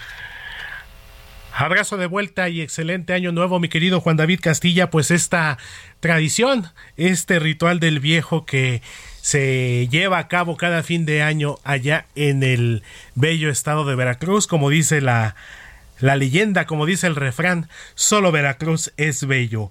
Cuando en este momento son las 8 de la mañana con 47 minutos hora del centro de la República Mexicana y pues continuamos con más de esta recopilación de entrevistas que a lo largo de 2022 nos presentó mi compañero Alejandro Sánchez, quien platicó precisamente en los pasados meses con el diputado Antonio Pérez Garibay, diputado de Morena y papá del piloto mexicano de Fórmula 1 Checo Pérez, quien le dijo lo siguiente. Eh, es cierto que en algún momento Checo Pérez mm, hizo una pausa en, el automovilismo para tomar un balón de fútbol y dedicarse a querer ser jugador de fútbol. Caray, traes buena, traes buena información. Me interesa saber qué pasa en esa conversación, qué le dice usted, cómo lo ayuda y cómo es que él, pues al final de cuentas, decide dejar eh, los tacos para seguir con el automovilismo. Aquí viene un tema que me dolió mucho. Son de las cosas más fuertes que me ha sucedido cuando Checo me dice iba a ser campeón de los go-karts, ¿no? Y la carrera en Jalisco. Era la última carrera. Y va Emilio Azcárraga a Guadalajara. Por ahí está la fotografía, ¿eh? Me prestan la fotografía de Emilio Azcárraga y Checo. Ahorita la vas a ver. O sea, me acuerdo y casi se me salen las lágrimas, para que me entiendas. Entonces Checo me dice, ¿sabes qué, papá? No voy a ir a las carreras, no voy a correr. Digo, ¿cómo no vas a correr? Tienes que correr para... No, me invitó Emilio Azcárraga a ver a la América y me voy a ir con él. Le dije, no, no, no, no, no me digas esto. Este es el día que Checo me, me, renuncia. ¿Cuántos años tenía el Checo aquí? Checo tendría 10 años. 10 años. Sí, entre 9 y 10 años. Entonces iba a ser campeón de los karts en Guadalajara, en el campeonato nacional, y, renuncia para irse con Emilio Azcárraga al, al, América Chivas. Entonces le dije, está bien, voy a vender todos los go-karts tuyos y se acabó esto. Papá, vende todo. Yo quiero ser futbolista y quiero jugar en el América. Bueno, además pues, le estaba hablando, estaba hablando con el mero bueno pues le vendí todo, se la cumplí, dije, aunque haya hablado con el mero bueno, le cumplí todo, y vamos a ver a Toño como en un mes o dos meses a Inglaterra, en la Fórmula Ford, y Toño ya entrenando, con el Checo viendo y observando. Se bajaba Toño del carro en Inglaterra para platicar con sus ingenieros, y Checo se subía. Se bajaba y se subía, Checo estaba ahí. Y me dice, oye papá, ¿tú crees que yo me alcanzaría a medir con, con, con Toño en esta categoría? No, hijo, tú ya no te vas a medir en esta categoría, tú vas a dedicarte al fútbol, ya, ya, ya, ya no hay ti. ¿Cómo? no, no. Dice, yo quiero ser piloto. No, no, no, tú vas a ser futbolista, tú síguele como vas, tú serás futbolista. Yo de carros no quiero nada contigo. Y al siguiente fin de semana estábamos en Silverstone, y al siguiente fin de semana había Fórmula 1. Y me invitan al Gran Premio de Fórmula 1 a mí y a Toño. Y Checo pensaba que se iba a quedar para ver su primer gran premio de Fórmula 1. Lo regresé a Guadalajara con un amigo. Lloró, se quería quedar. Dije, no. Me dolía muchísimo el corazón porque yo hubiera preferido que hubieran ido Checo y Toño al Gran Premio en lugar de que fuera yo, porque era una gran experiencia, ¿no? Ibas a estar en el pit, O sea, me invitó Martin Donnelly, compañero de Ayrton Senna. Era una gran experiencia, valía la pena. Pero dije, mira, si flaqueo aquí, me va a aplicar el resto de la vida muchas más. Fui duro con él. Lo regresé a Guadalajara y ya me fui con Toño a, a Silverstone a ver la Fórmula 1, Toño y yo. Y entonces, ¿cómo regresa a...? Insistió mucho, mucho, mucho, mucho, hasta que lo vuelvo a regresar, a los 12 años. Pero lo tuve como un año fuera de... Fuera de, de no carros. Y quería ir a entrenar y con Toño, nada de carros, todo el fútbol. No, entonces, cuando regresa, regresó más fuerte que nunca, con una hambre y unas ganas. Y ahí es donde me doy cuenta que es el mejor piloto del mundo a los 12 años. ¿Desde ahí usted lo supo? Desde ahí. Toñito me decía, papá, no digas eso. Le digo, hijo, tu hermano es fuera de serie. O sea, lo que está haciendo con este Shifter 125, como maneja a su edad, no hay otro piloto en el mundo que pueda hacer esto. Para quienes no somos especialistas en esto de las carreras, ¿qué cualidad tenía? ¿Cómo se lo explicaría a la gente para saber que era un fuera de serie? Manejaba un auto de cambios de seis velocidades a los 11 años que camina a 225 kilómetros por hora. Un niño, de, no hay otros que lo hicieran a esa edad. Era algo prohibido en el mundo, pero en México lo podíamos hacer. En el mundo no lo puedes hacer porque lo tienes que manejar hasta los 16 años por los seguros en las pistas. En México las pistas no tienen ni seguros, una tristeza. Entonces es muy peligroso, es una bomba. Es donde entrena, es el carro que cuando se bajan los pilotos de la Fórmula 1, en ese carro entrenan. Porque estar entrenando diario en un Fórmula 1 cuesta una fortuna. Entonces lo más similar a un Fórmula 1 en equilibrio es un shift. Ya. Seis velocidades. En Guadalajara, las carreras de karts, solamente había dos competidores, Toño y Checo. Ya. O sea, después eran tantas las carencias económicas que íbamos ya nomás los domingos, ya no íbamos viernes, sábado y domingo a las carreras. No teníamos dinero, salíamos en la noche de Guadalajara, manejaba la camioneta, llegábamos a la pista, arrancaban en último lugar, ganaban, vendíamos el go-kart y nos regresábamos. Y a la siguiente otro go-kart nuevo y así, porque con la venta del go-kart sacábamos un dinerito para los viáticos. Oiga, ¿y en qué momento decide usted meterse en la política? Precisamente en un tema de seguridad en Guadalajara, eh, con mis hijos, hubo un problema de seguridad en mi familia y nos fuimos a vivir al extranjero. Y estábamos viviendo en el extranjero cómodamente, gracias a Dios. Y yo te digo, te platiqué mis carencias, de dónde vengo. Y dije, algún día tengo que regresar. Me sentía un cobarde ver todo lo que está sucediendo en mi país. Y dije, ¿sabes qué? Me la voy a ir a jugar. Prefiero morir en México con mi gente que estar acá refugiado, cobarde. Pero tengo que regresar en un tema, en la política, a poner un granito de arena. Pues esto fue parte de lo que platicó nuestro compañero Alejandro Sánchez con el diputado de Morena, Antonio Pérez Garibay, y papá del piloto mexicano Checo Pérez. Cuando son las 8 de la mañana con 54 minutos hora del centro de la República Mexicana, enseguida regresamos con más aquí en el informativo Heraldo Fin de Semana.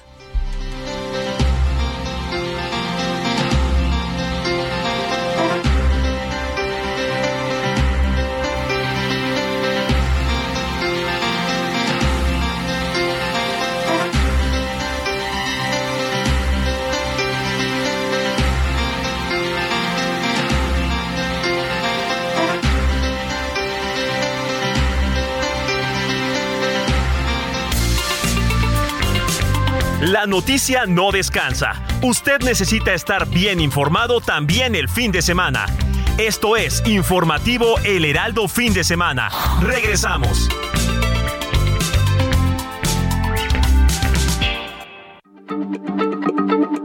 Heraldo Radio, la H se lee, se comparte, se ve y ahora también se escucha.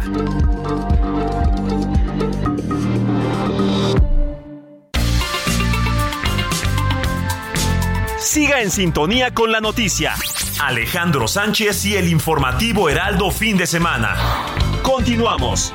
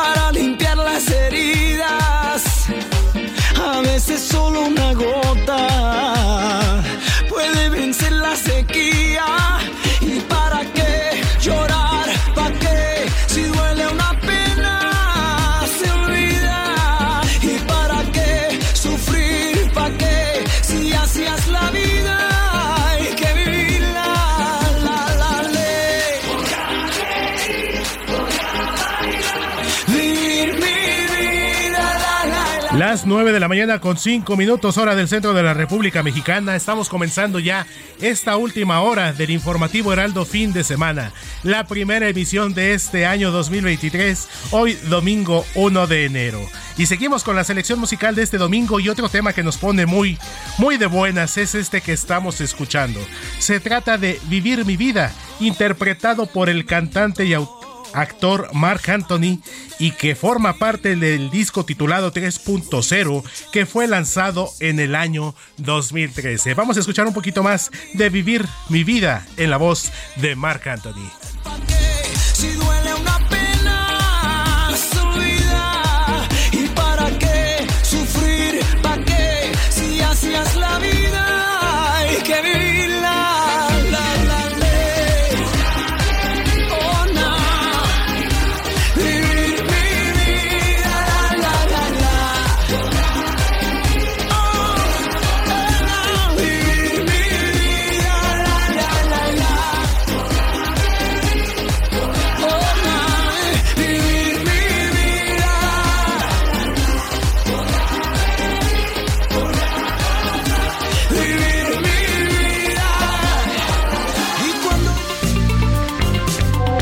Comparte tus comentarios y denuncias en el WhatsApp del informativo fin de semana. Escríbenos o envíanos un mensaje de voz al 55 91 63 51 19.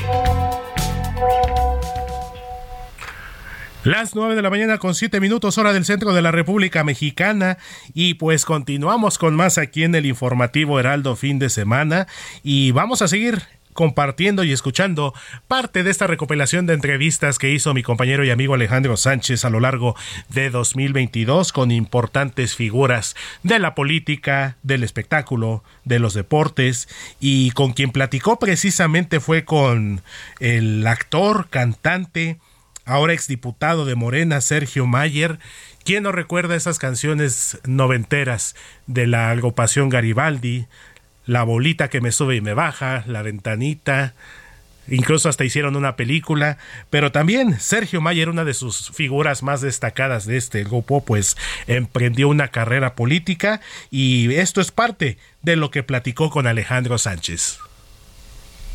Político de última fecha para acá, pero antes empresario de la industria del entretenimiento próspero, actor, ¿Qué necesidad de entrar a la política?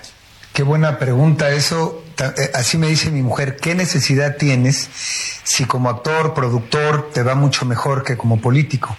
Pero lo hago porque eh, es por convicción, por amor a mi país. Con toda esta experiencia y este, voy a usar esta frase, este escarmiento político que ha vivido usted, ¿todavía le quedan ganas de regresar a la política? Sí, por supuesto, ahora más que nunca.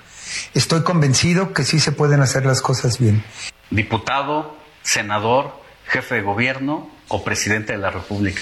Yo creo que todo lleva un proceso, definitivamente. A mí cuando me preguntaron si quería ser jefe de gobierno o presidente de la República, la, la pregunta fue genérica. Yo dije que sí.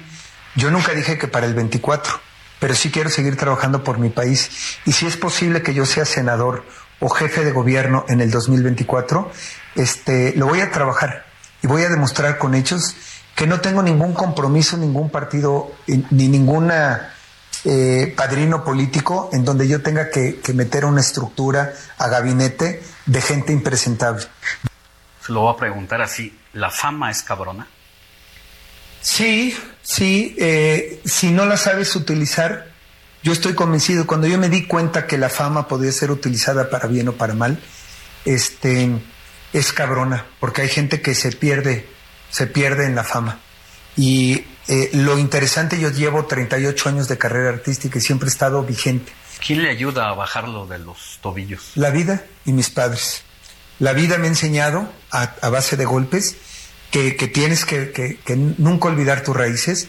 Mis padres son los que me, recuerdan justamente de dónde vengo, el trabajo que ellos tuvieron para llevarnos a donde estamos. Y, la vida, la vida solita, cuando te empiezas a volar y a sentir que eres el, lo mejor, la vida se encarga de darte el golpe y decirte no, no. O sea, hay un objetivo para la vida. Yo, mis prioridades han ido cambiando en la vida Yo antes quería ser modelo, luego quise ser actor, luego quise ser protagonista, luego quise tener una novia, una esposa, luego una familia. Hoy mi prioridad es mi país. Y sobre el tema de su actividad empresarial como productor, sí. ¿sigue más vigente que nunca? Sí, yo sigo ahorita, estoy haciendo el reencuentro de Garibaldi, estoy produciendo un espectáculo muy importante con mis compañeros, con Garibaldi, estoy produciendo un podcast con mi mujer, que empiezo ya, también estoy haciendo un, un reality familiar con toda mi familia, donde nos acompañan las cámaras a todos lados, estamos eh, estoy produciendo todo eso para que la gente me conozca mucho más. Estoy escribiendo un libro, estoy haciendo un libro de mi vida desde donde vengo, desde que nací, con todo lo que han dicho, lo bueno, lo malo, las críticas, mis relaciones, que me han querido acusar de relaciones con el narcotráfico, de, de todo lo que han dicho alrededor de, de, de las regalías de José José, todo, doy mi opinión, mi punto de vista y mi realidad. ¿Le da un sentimiento especial oír a Los Ángeles Azules? Sí, por supuesto, porque son de Los Ángeles, este, son de, de, Iztapalapa para el mundo. Además, más o menos cerca, digo, la delegaciones o demarcaciones muy grandes. Es muy grande, pero no deja de ser una, o sea, que es un territorio. Este, y, y, yo quiero empezar justamente mi trabajo territorial y campaña en Iztapalapa. Y que la gente sepa que yo soy de ahí, de allá vengo, y voy a ir a recorrer con el reality, voy a ir a la escuela, que es donde estudié, que es la Manuel Cetello. Mi abuelita eh, tenía un puesto en el mercado, el mercado de ahí de San Lorenzo Chicotencatl, y era ahí, tenía su puesto en el mercado. Este, todas esa remembranza y, y, recordarlo y volverlo a vivir y, y, no perder esas raíces y esas tradiciones. Y yo sé que hay mucha gente, voy a ir a la casa donde vivíamos. A eso iba, si ha tenido chance, oportunidad de volver y si, ¿quién vive ahí? Sí. ¿Quién vive? Sí, y, y un día fui con mi familia. Imagínate mi mujer, hay que reconocerlo, mi mujer sí viene de una familia, la familia Camila, que son de tradición, ella toda la vida es de, de mayordomos, este, asistentes, aviones privados y limusinas y todo. Y, y, llevé a mi mujer en algún momento y a mis hijas a que conocieran. Pues estaban, yo creo que tiene como cinco años, mis hijas estaban más chiquitas. mucho. Estaban más chiquitas, o más. ¿Grabó ese momento? No, no, no lo grabé. No, yo creo que fue hace como 10, yo llevo 17 años con mi mujer yo creo que fue hace como 10 o 12 años que la llevé. La observó detenidamente, me imagino. Sí, por supuesto. y, yo quiero regresar ahora también con el reality para ir. Y te voy a decir una cosa que hice. Y te lo pueden decir, ustedes lo pueden confirmar. Yo viví en Trinidad número 9, Colonia San Lorenzo, Chicotenca. Llegué y toqué el timbre. Salió, salió una señora y se quedó fría cuando me vio y me abrazó. Me abrazó este, y me dijo, yo sé quién eres y yo sé que aquí vivías y le pedí permiso para entrar a la casa. Una casa que para mí en aquel tiempo era muy grande. A mí se me hacía enorme la casa. Y cuando entré vi que, que era una casa chiquitita y los espacios los veía yo bien chiquitos, muy reducidos. Y les le dije a mi mujer dónde dormía, cuál era mi cuarto, todo. Y fue muy emotivo para mí. Y quiero volver a hacerlo, quiero recordarlo. Pero la gente que, que, que vive ahí sabe que la familia Mayer vivía ahí. Pues esto fue parte de lo que Sergio Mayer platicó en meses pasados con Alejandro Sánchez, cuando en este momento son las 9 de la mañana con 14 minutos, hora del centro de la República Mexicana, y vamos a escuchar, como cada domingo, las recomendaciones de lecturas con nuestro querido José Luis Enciso. José Luis Enciso. Lecturas.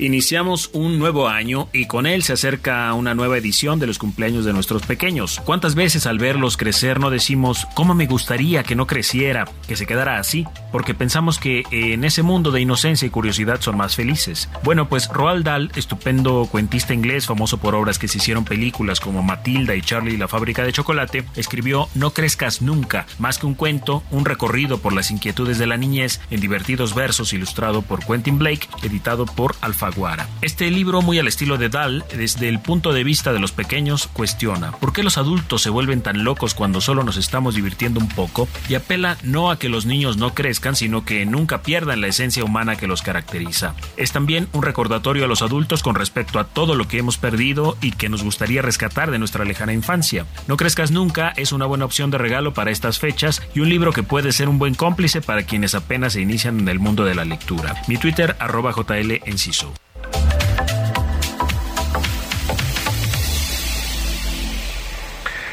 Pues ahí están las recomendaciones de lecturas de nuestro querido colaborador y amigo José Luis Enciso, cuando en este momento son las 9 de la mañana con 15 minutos hora del centro de la República Mexicana y continuamos con más con esta recopilación de entrevistas de Alejandro Sánchez con las figuras del espectáculo, de la política y por supuesto aquí se las presentamos. Con quien platicó también fue con la destacada, con la primera actriz Silvia Pasquel, hija de la leyenda Silvia Pinal, quien acumula una importante trayectoria artística de más de 40 años. Y pues vamos a escuchar parte de lo que platicó Silvia Pasquel con Alejandro Sánchez. ¿Cómo le cae a una actriz con la trayectoria que usted tiene, con la respetabilidad que tiene, la, el momento de las redes sociales? ¿Cambia la televisión mexicana? Claro, Claro que sí, con las plataformas pues ya hay muchas opciones, muchísimas. o sea, es difícil ya este mantener a un, a un público en un, un canal de televisión normal cuando hay una oferta como estas, ¿no? O sea, está Netflix, Amazon, HBO, este, Disney, hay un sinfín de plataformas y además, pues también te metes al internet y hay cantidad de canales en internet, de canales en YouTube, este, hay una oferta, ¿me entiendes? Eh, TikTok, Instagram, Facebook, o sea, hay una cantidad de, de oferta, pues, en la que uno se puede diversificar si tienes la, la ¿cómo se dice? Si tienes la, la, habilidad para hacerlo, porque pues hay mucha otra gente que le tiene miedo a las redes sociales o al internet o, o a lo moderno y no lo hace. A mí me encanta. Yo en la, pandemia aprendí muchísimo sobre las redes. La manera en la que uno se puede proyectar a través de las, de las redes o de las plataformas. Empecé a hacer streamings con obras de teatro, este, hice campañas, o sea, sí, la verdad hice mucho trabajo y me di cuenta de la facilidad con la que puedes llegar a una parte muy lejana. En fracciones de segundo estás en Ucrania, estás en Japón, estás en Canadá, eh, estás en Sudamérica, en Argentina este, sí, eso está padrísimo porque eh, te, digo, te digo, te diversificas y además puedes mostrarle a, esta gente que está tan lejana tu trabajo. Me queda claro que entonces no está peleada con las redes sociales. No, pues cómo va a estar peleada. En TikTok tengo, tengo algunos videos que he subido de, de 10 millones de, visitas, pues cómo va a estar peleada. Imagínese. O sea, la audiencia es demasiado... ¿Cree que ahora estar vigente precisamente es estar en las redes sociales y luego de las redes sociales al revés para la televisión? Y yo sigo vigente. O sea, ahorita tengo mm, este Dale Gas, está este Un extraño enemigo de Gabriel Ripstein, está este el reality de, Siempre Reinas, se va a estrenar otro reality, otra serie que hice que se llama Mala Fortuna, se va a estrenar el otro reality. O sea, no he hecho ni una sola telenovela y sin embargo estoy más vigente que muchos porque con el reality solamente alcanzamos una popularidad muy, muy importante. ¿Cuántas semanas llevan en la plataforma? Pues empezamos en octubre. Octubre. ¿Y qué nos espera para la segunda temporada? ¿Ya lo tienen más o menos? No sé qué vaya a pasar, cuál sea el meollo de, de, la serie, ¿no? Porque en la primera temporada, pues lo que, lo que nosotros teníamos que lograr era grabar una canción las cuatro. Ese era el, el principal motivo de, de la serie, ¿no?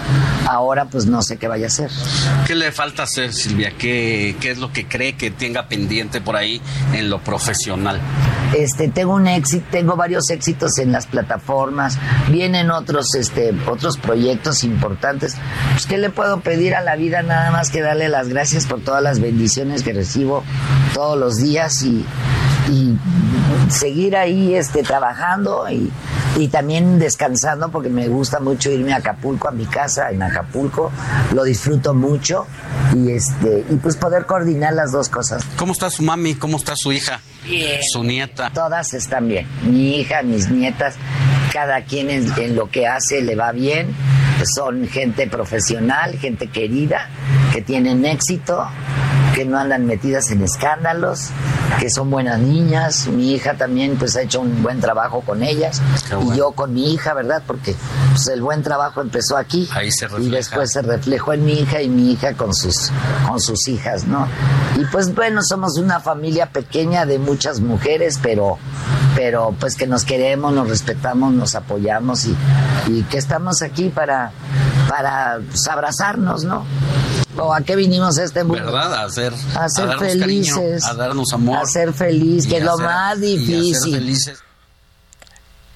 Pues ahí está parte de la plática que sostuvo Alejandro Sánchez con la primera actriz Silvia Pasquel, pues heredera de una tradición artística muy importante, hija de la figura leyenda del cine mexicano como lo es doña Silvia Pinal, hermana de la cantante rockera Alejandra Guzmán, igual hermana de la actriz lamentablemente ya fallecida Viridiana La Triste, esta joven actriz hija de Silvia Pinal que falleció lamentablemente en un accidente automovilístico allá por el año de 1982, pues cuando su carrera artística comenzaba a despuntar, cuando comenzaba a consolidarse como una de las figuras juveniles más importantes de aquella época, incluso llegó a ser parte de la primera temporada de la exitosa serie de televisión Cachún Cachún Rara, donde también salieron otros personajes y otros artistas muy destacados como Eugenio Derbez, como Lupita Sandoval,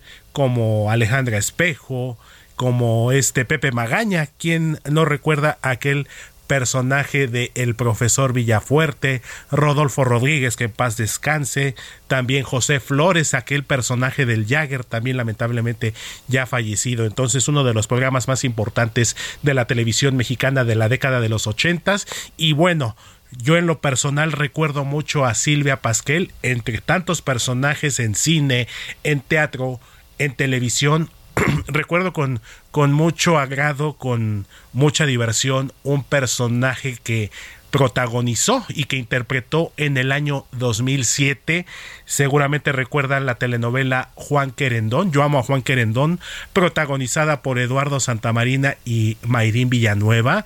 Silvia Pasquel interpretó un personaje llamado Nidia Cachón una señora bastante exuberante, bastante alegre y muy co coqueta, que incluso en la trama llegó a tener ahí sus, sus que veres con el propio Juan Domínguez, interpretado por Eduardo Santamarina, y que además era esposa de otro personaje muy recordado, muy cómico de esa telenovela, Alirio Perafán Rocha de Francisco, interpretado por el extraordinario actor Roberto de Amico, y mamá también en la telenovela de los personajes de Marely Cachón y Yadira Cachón, interpretados por Florencia de Saracho y esta Dacia Alcaraz respectivamente. Entonces esto fue parte de lo que Alejandro Sánchez platicó con la primera actriz Silvia Pasquel.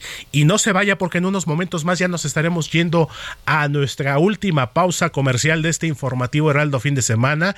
Todavía vamos a platicar y vamos a compartirles entrevistas con otra figura del espectáculo como Rodrigo Vidal. Tendremos también la sección de cine con nuestro querido colaborador Eduardo Marín. Y ya para cerrar prácticamente el informativo de fin de semana. Estaremos platicando también y recordando la entrevista que Alejandro Sánchez le hizo a Ray Mix, este exitoso cantante de electrocumbia y su éxito Oye Mujer. Cuando en este momento son las 9 de la mañana con 24 minutos, hora del centro de la República Mexicana, vámonos a una pausa y en unos momentos más estaremos de regreso en el informativo Heraldo fin de semana.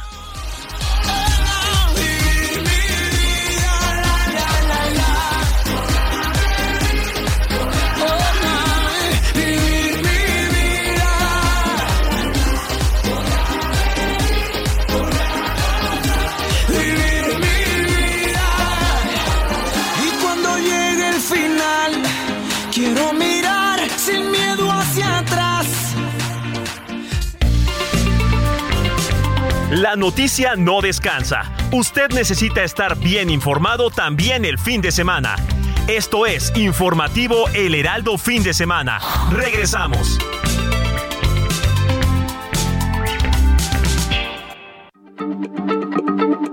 Heraldo Radio, la H se lee, se comparte, se ve y ahora también se escucha.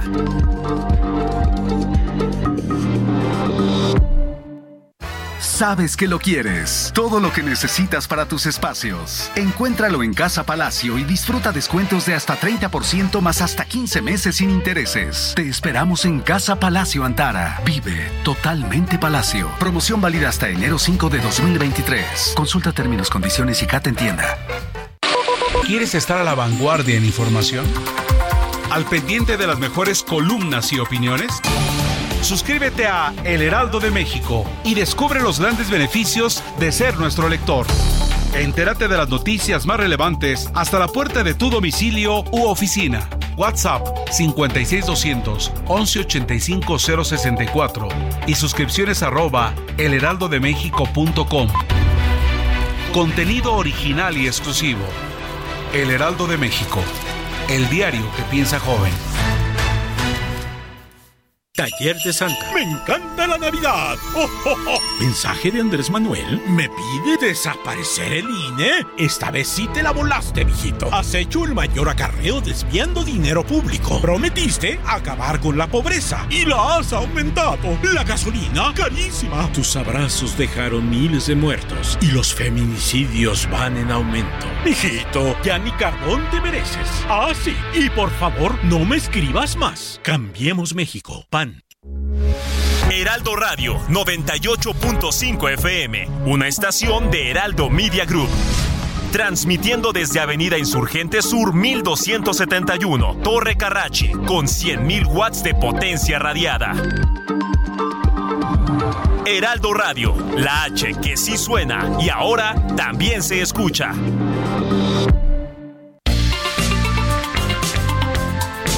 Siga en sintonía con la noticia. Alejandro Sánchez y el informativo Heraldo fin de semana. Continuamos.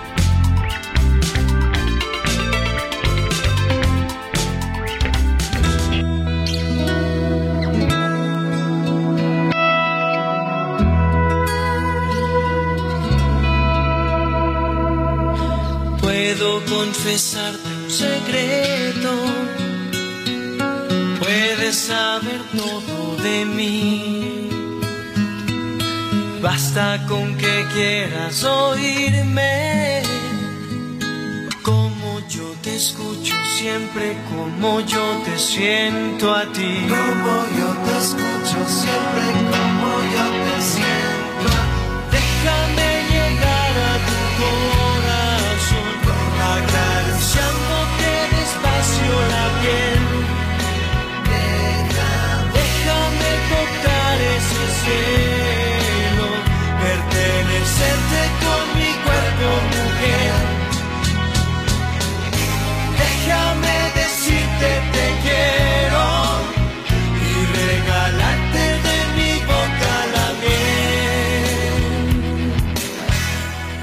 Las 9 de la mañana con 31 minutos hora del centro de la República Mexicana y estamos ya en la cuenta regresiva con la última media hora del informativo Heraldo fin de semana.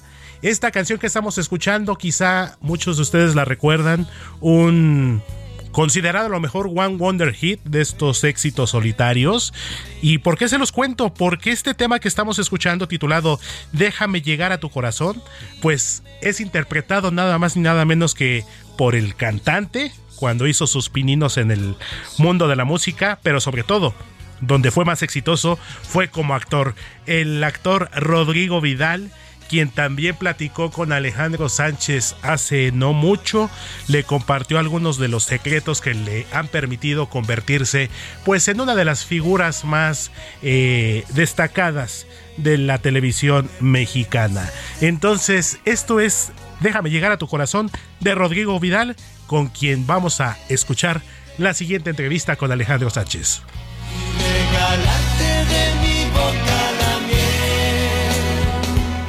¿Qué pasó de pronto con las telenovelas en nuestro país? Llegaron las plataformas digitales, las redes sociales, las televisoras se pusieron en riesgo de audiencia.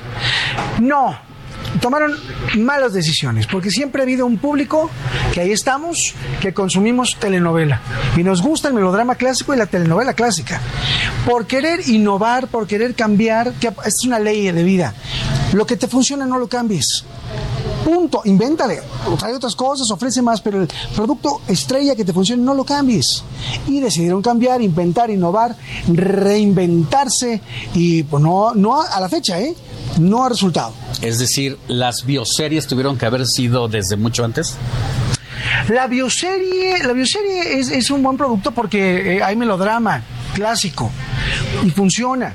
Fíjate que curiosamente la primer, es que esto es, digamos, biopelícula, todo esto lo- lo- la primera vez que se hizo esto lo hicimos Juan Osorio y yo, con una película que se llamó Mi Verdad, que era la historia de Juan Osorio y Niurka, un problemón ahí que tuvieron. Esa fue la primera que produje yo. No recuerdo ni en qué año, 2008, 2006, por allá. Y, este, esa fue la primera, digamos, este proyecto biográfico con la estructura con la que los hacen ahora. Y ha sido a la fecha la película para televisión más vista, tanto en Estados Unidos como en México, fíjate. ¿Qué es lo que más te ha dolido en tu vida como actor? Como actor, Lo que ay, haya pasado en A ver, esa pregunta buena, algo que- profesionalmente. que me doliera algo como actor. Bueno, no me viene a la mente nada de dolor. El- la actor. actividad que fuiste teniendo, cómo se maneja de pronto comenzar a salir de las telenovelas como actor protagónico, quizá diste este paso como productor, pero que ya empezaste a dejar de estar ahí. ¿Cómo se maneja eso? Sí, sin embargo, que bueno, pues es por ahí no hay dolor porque hubo que hacerlo forzosamente. Yo empiezo en el 2000, poquito antes, 99, a abrir el primer negocio en donde abrimos una agencia de representación de artistas y empezamos a llevarlos al extranjero o compañeros que no tenían trabajo acá a posicionarlos. Ahí crece la agencia. Después empezamos a, eh, a producir este contenido para televisión y así empezamos a crecer. Y llega un momento, Alex, como te comentaba ahorita fuera de cámaras, que tienes que atender el, el negocio. Eso realmente que el que tenga tienda, que la tienda es muy real, ¿eh? Y lamentablemente otro dicharajo popular, que al ojo del amo engorda el caballo también. Entonces tienes que estar tú ahí en los negocios, si no, no funciona. Y ahí tuve que ceder gran parte de- del tiempo de actor para estar en, en los negocios, que gracias a Dios ha sido una inversión que ha valido mucho la pena, por lo cual hoy eh, nos dedicamos 100% a los negocios propios, de eso estamos, estamos, estamos muy bien, haciendo cosas muy importantes, y ya la parte de estar frente a cámara ya es eh, mucho menor, yo ya lo veo como, como un lujo, como un gusto, como irme, eh, cuando voy a hacer un proyecto es me voy de recreo o me voy de vacaciones con mis amigos, así lo veo. El verdadero trabajo son los negocios personales. ¿Cuál es el personaje que más entrañable es para Rodrigo Vidal de todos los que ha hecho? Son, te los digo rápido, son varios. Primero, uno con Juan Osorio hicimos una novela que se llamó Siempre te amaré. Este, no, mentira, Salome que era con Edith este, González, que yo era, eh, era yo este, gay, un este eh, queer se vistía en la noche de mujer. ¿Qué año estamos show. hablando? Ay, no tengo idea de los Pero no años. todavía no era fácil. No, de hecho no lo querían hacer. No, personajes. no lo querían hacer. Ya había dos actores que habían dicho que sí, a la mera hora se rajaron porque estaba marcado que había un beso en el, en, en el libreto. ¿Quién era, te acuerdas? Sí, eh, no me acuerdo, el actor es peruano, se llamaba el torero en la, en la historia, y se vestía de mujer y, lo conquistaba, y al menos salía que era un hombre, hijo de Tongolele, que tenía en el bar donde bailaba Salome, que era González, y ese personajazo, ¿eh? personajazo, me gané premios, y a la gente, salió nada más 20 capítulos, además, la y también los actores no querían hacerlo porque decían, es que es muy cortito, y ahí aprendí que de verdad, ese dicho que también dicen que no hay papel pequeño, yo, ese yo también decía, a eso se lo dice. Es como de consolación para el que le dieron el árbol 13, ¿no? Es lo que le toca. No hay papel pequeño, soy, soy la piedra 22. Pero no, sí es cierto. 22 capítulos en una novela de 200 y pico. Y a la fecha la gente se acuerda de ese personaje, me lo menciona, por todos lados en internet lo encuentras, me gané premios, fíjate. Ahora, en su momento, los estereotipos, romperlos no fue difícil, salir por las calles, el machismo, cómo se enfrenta ante esa situación. No, ese nunca, ¿eh? No, al contrario, ese me abrió muchas puertas a otros mercados, eh, comentarios maravillosos, nunca.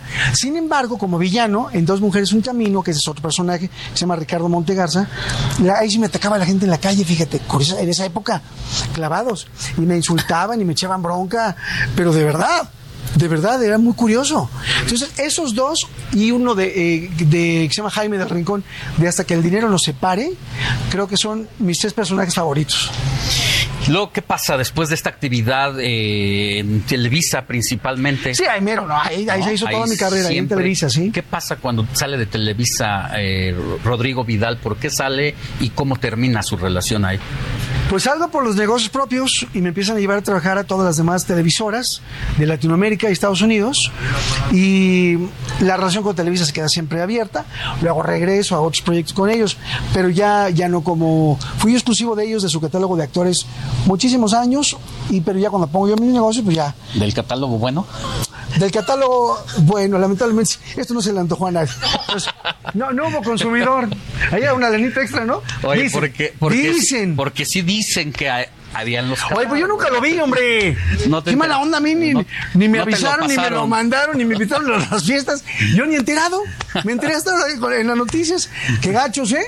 A ver cuando hacen sus pachanguitas y me Bueno, invitan. y luego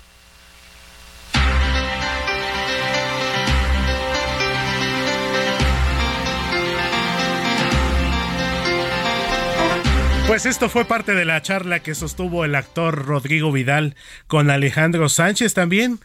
Grandes personajes interpretados por Rodrigo Vidal. Yo en lo personal recuerdo mucho a, a este, en la telenovela Hasta que el dinero nos separe. Jaime, era el, el licenciado Jaime, que era el mejor amigo del protagonista, Rafael Medina, Rafita Medina, interpretado por Pedro Fernández. Entonces, Rodrigo Vidal estuvo también aquí en el informativo Heraldo fin de semana. Cuando en este momento son las 9 de la mañana con 39 minutos, hora del centro de la República Mexicana. Cine con Eduardo Marín.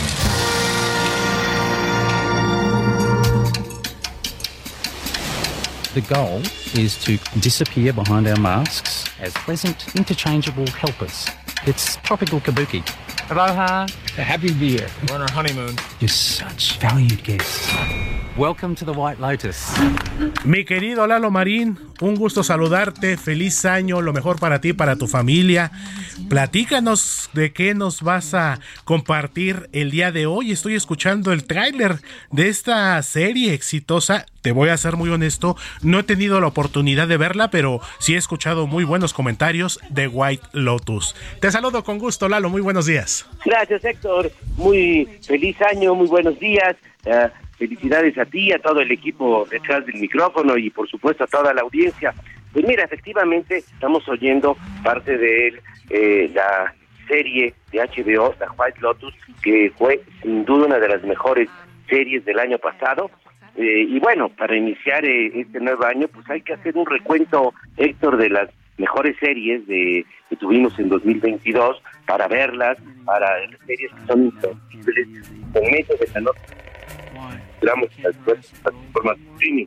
Por ejemplo, Taco Dragón, la saga de la Rock, Te pierdo un poquito, mi querido Lalo. Te puedes mover un poquitito. Te alcanzo a perder un poquito, pero ya a ver si te escuchas mejor. Otra vez, mi querido Lalo, a ver si nos pudieras apoyar un poquito con la comunicación. Mi querida Moni ya está ahí enlazándose contigo para que te podamos escuchar mucho mejor. Como nos comentaba mi querido Eduardo Malín, esta serie exitosa de HBO de White Lotus, que se estrenó el año pasado y que bueno, es una serie de intriga, misterio, pero bueno, en unos momentos más mi querido Eduardo Marín nos estará platicando. Te escucho, Lalo. Ah, bueno, pues estaba comentando de las eh, eh, mejores eh, series que tuvimos el año pasado, como eh, La Casa del Dragón, The Dropout, la quinta temporada de The Crown, Merlina, que es divertidísima. Y bueno, en esa lista destaca entre las mejores series de 2022, una serie imperdible, The White Lotus de HBO, que acaba de salir su segunda temporada de siete episodios.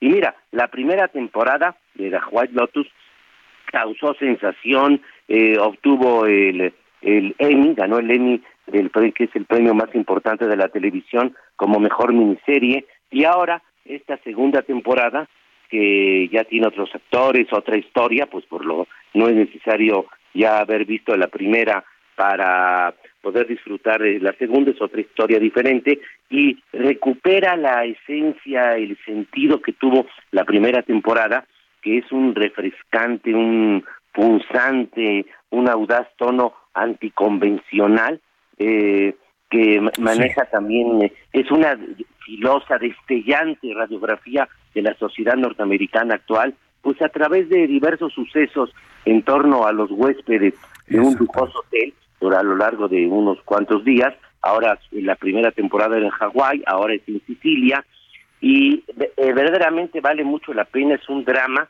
con dosis de comedia sarcástica que refleja pues la vida misma, es un retrato social muy humano, una serie fuera de lo convencional, innovadora, que en verdad mucho vale la pena, así que aprovechen estos días para echarle un ojo a esta gran serie de HBO, The White Lotus. Así es, mi querido Lalo Marín, y bueno, no hace mucho tuvimos la oportunidad, tuviste la oportunidad de platicar precisamente con Alex Sánchez sobre lo que fue la primera temporada, esta serie de historias, como bien lo dices, de sucesos alrededor de, de este centro turístico, de este hotel y que bueno, en esta segunda temporada, como bien lo dices, son otros personajes, ya es otro lugar, historia. pero que a final de cuentas tiene esa mezcla, ese toque ahí de picardía, de sexo, este pues esta combinación que caracteriza mucho a este tipo de series, mi querido Lalo. Entonces, y como bien lo comentas, son siete capítulos en esta segunda temporada, pero bueno, ya me estás animando a empezar desde la primera, ¿por qué no? Empezar desde la primera, pues para estar completamente empapado de, de ella. Y bueno, una vez con la primera, nos vamos a organizar y por ser una serie pues eh, corta, pues la podemos, como quien dice, sacar rápido y ponernos al corriente rápido, mi querido Lalo. No, es verdad, y no te va a defraudar, es una garantía, es eh, eh, muy divertida, filosa, sarcástica, es totalmente anticonvencional y es una finalmente una radiografía social actual que eh, con la que muchos nos podemos identificar. Así es, mi querido Lalo Marín, pues vamos a ponernos al corriente entonces y vamos a, a ver las dos temporadas, porque sí, la verdad, The White Lotus sí me llama la atención y pues me voy a dar esa oportunidad. ¿En dónde te seguimos en redes sociales, mi querido Lalo, para que la gente bueno, pueda... Me pueden seguir en mi cuenta de Twitter, arroba Marín Cine, ahí con las recomendaciones de qué ver de películas, series, en streaming, en las salas de cine, en fin, y comentarios, noticias, efemérides de cine, así, arroba Marín Cine. Pues ahí está, mi querido Lalo Marín, pues para que la gente te siga y, por supuesto, haga caso de tus extraordinarias recomendaciones como siempre. Muchas gracias, muy amable. Te mando un fuerte abrazo, mi querido Lalo. Feliz año nuevo para ti, para los tuyos. muy feliz año para todos. Y por supuesto que te escuchamos la próxima semana. Por supuesto que sí, muchas gracias. Abrazo fuerte, mi querido Lalo, nuestro querido colaborador y amigo Eduardo Marín, el experto en cine, aquí en el informativo Heraldo fin de semana, cuando en este momento son las 9 de la mañana con 46 minutos, hora del centro de la República Mexicana.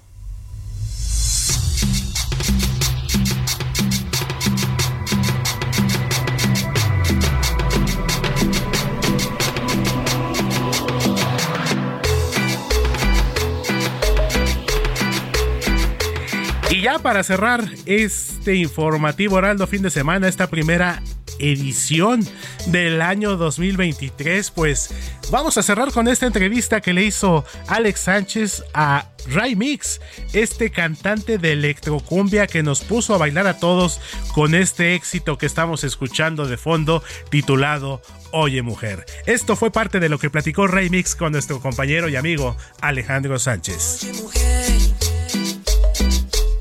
fue ese paso de ser un alumno distinguido del Politécnico, llegar a la NASA, ¿no? ¿Qué desarrollaste ahí? ¿Qué es lo que hiciste? Eh, bueno, es que yo eh, trabajaba en varios proyectos y en uno de ellos este, hubo la, oportunidad de desarrollar un nanosatélite, entonces nos seleccionaron a, cinco estudiantes de, mi plantel y pues yo fui uno de ellos porque estaba haciendo unos desarrollos similares de satélites.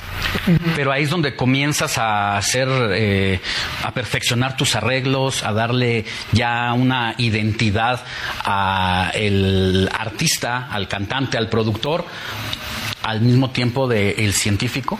Sí, sí, eh, yo hacía música electrónica desde, desde antes. Entonces, eh, eh, estando ahí en NASA fue cuando empecé a hacer algunas canciones, música electrónica, bueno, más, y, también lo empecé a conjuntar con esta onda de la cumbia, pero pues ya hasta salir de NASA y trabajar en, trabajé en San Luis Potosí un año, ahí fue donde ya empecé a integrar los sonidos y a empezar a crear las canciones. Porque tú haces todo, o sea, arrastras el lápiz, haces tu propia producción, y cantas, que no cualquiera. Entonces, ¿cómo integras todo esto eh, pues para ser multifacético? Pues es que hoy en día hay muchas herramientas. Ya con una computadora y conexión a internet aprendes de todo. Y pues yo como ya tenía práctica desde antes, nada más llegué a, depositar todo junto y, a, armarlo. No es, para mí no es complicado. Eh, eh, a veces no salen las cosas como uno quiere, la verdad. Sobre todo en la música, en la composición, uno idealiza, pero a veces la música no pues no, no sale igual, como uno lo tiene en la mente, pero en general, pues hay que estar ahí y sí se logra. El tema de la música, los sonidos, los traes desde pequeñín. Vienes de una familia donde había ese contacto. Tu papá de alguna manera se dedicó a la música mucho tiempo y es ahí donde tú fuiste absorbiendo tus conocimientos musicales. Cuéntanos de esa etapa. Sí, eso desde muy chico, pues mi papá tenía su grupo musical y después él fue solista, tecladista y yo le ayudaba a cantar, eh, me prestaba sus teclados y yo hacía algunas, pues, algunas canciones, algunos inventos. Así fue como poco a poco fui aprendiendo a hacerlo. Ahora, tu papá eh, amenizaba bodas, como 15 años, lo, y lo que se sumara en los fines de semana. Tú incursionaste con él. Tu papá seguramente tocaba cumbia y una cumbia tradicional, remix. Cuéntanos.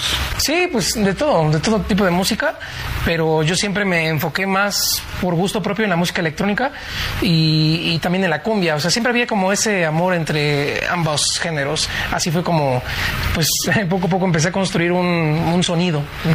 Y en algún momento tu papá no te decía, ay muchacho, no te salgas de esos sonidos clásicos, échate a Los Ángeles Azules, eh, imita a Los Ángeles Azules, por decir algo. Eh, pues no, no realmente. Yo entendía que lo que hacía yo, pues era más para mí, algo más personal, y que había que cantarle a la gente, pues lo que la gente quería escuchar. Entonces eso siempre lo tuve claro. ¿Qué tanto tiempo te tarda en escribir uno de tus principales éxitos, Oye Mujer? Eh, no, ese lo escribí estando en San Luis Potosí. Me tomó como un mes, más otros dos meses de producción. Hice pruebas, fue la primera canción que hice de este estilo. Y pues hasta el día de hoy es el, hit más grande que tengo y es algo muy, pues muy bonito saber y escuchar que, que a la gente le gusta, que la gente la ha convertido ya en un clásico. Y y sí, hay canciones que tardan poco, un mes, otras que tardan más tiempo, hay de todo, pero pues a fin de cuentas la música es, es así. En esta letra hay alguna experiencia personal, ¿qué es lo que te inspira para aterrizarla? Sí, este tuve una, una visita a, a, la ciudad de Oaxaca y ahí conocí a una chica y la verdad que me, pues así como lo describo en la canción de mi mujer, sentí algo, algo muy pues como una chispa, ¿no? Algo muy especial y eso fue lo que representé en, en, la letra. No todas las letras son de inspiración propia ni de, de, cosas que me pasan. Algunas son este, incluso hasta sueños o fantasías o, o, o, historias de mis amigos. O sea, las canciones pueden venir de muchos lados, la inspiración. Claro. Y esta chica, por ejemplo, que fue la inspiradora de Oye Mujer, ¿lo sabe? ¿Tuviste la oportunidad en algún momento de, de reencontrarla, de llamarle o se quedó en el anonimato?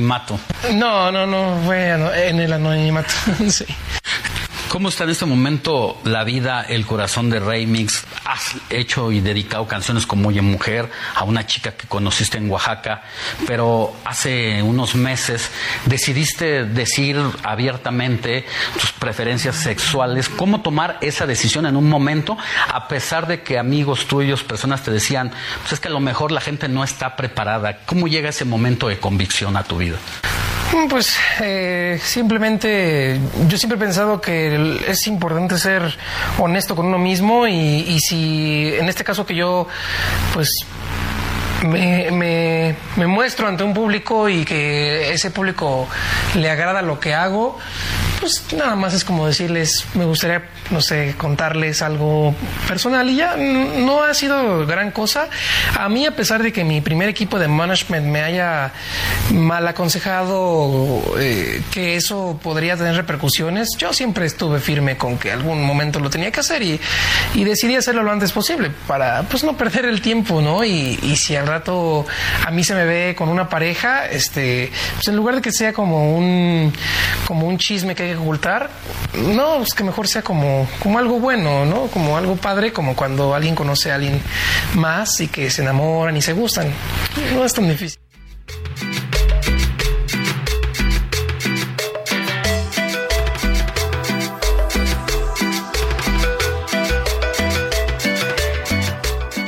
Las 9 de la mañana con 53 minutos hora del centro de la República Mexicana, pues esto fue parte de la charla que tuvo Alex Sánchez con este cantante de Electrocumbia Ray Mix, quien nos confesó parte de su intimidad, de sus gustos, de la historia detrás de este éxito que estamos escuchando de fondo titulado Oye Mujer. Sin lugar a dudas, una de las canciones pues más guapachosas de los últimos tiempos en la escena musical de nuestro país. 9 de la mañana con 54 minutos, el último minuto de este informativo Heraldo fin de semana. Quiero agradecer su compañía, su apoyo, su lealtad a todos nuestros amigos. Les reitero los mejores deseos para este año 2023 y por supuesto quiero agradecer a este extraordinario equipo que hace posible esta emisión. En la operación Ulises Villalpando, en la locución y nos apoyó hoy en la producción mi querida Mónica Reyes. Se despide de ustedes su amigo Héctor Vieira y por supuesto que la próxima semana estará de regreso Alex Sánchez en este espacio informativo. Muchísimas gracias, muy buenos días y les mando un fuerte abrazo donde quiera que se encuentren.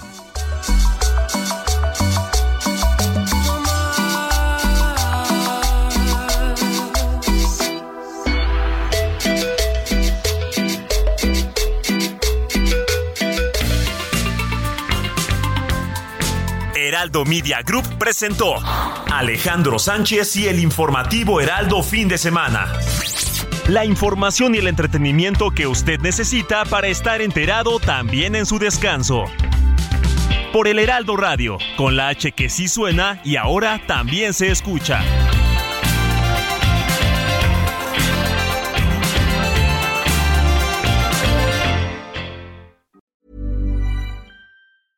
Hey, it's Paige DeSorbo from Giggly Squad. High quality fashion without the price tag. Say hello to Quince.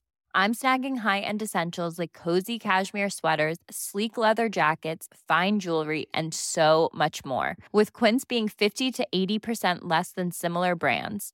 And they partner with factories that prioritize safe, ethical, and responsible manufacturing. I love that. Luxury quality within reach. Go to quince.com slash style to get free shipping and 365 day returns on your next order. Quince.com slash style.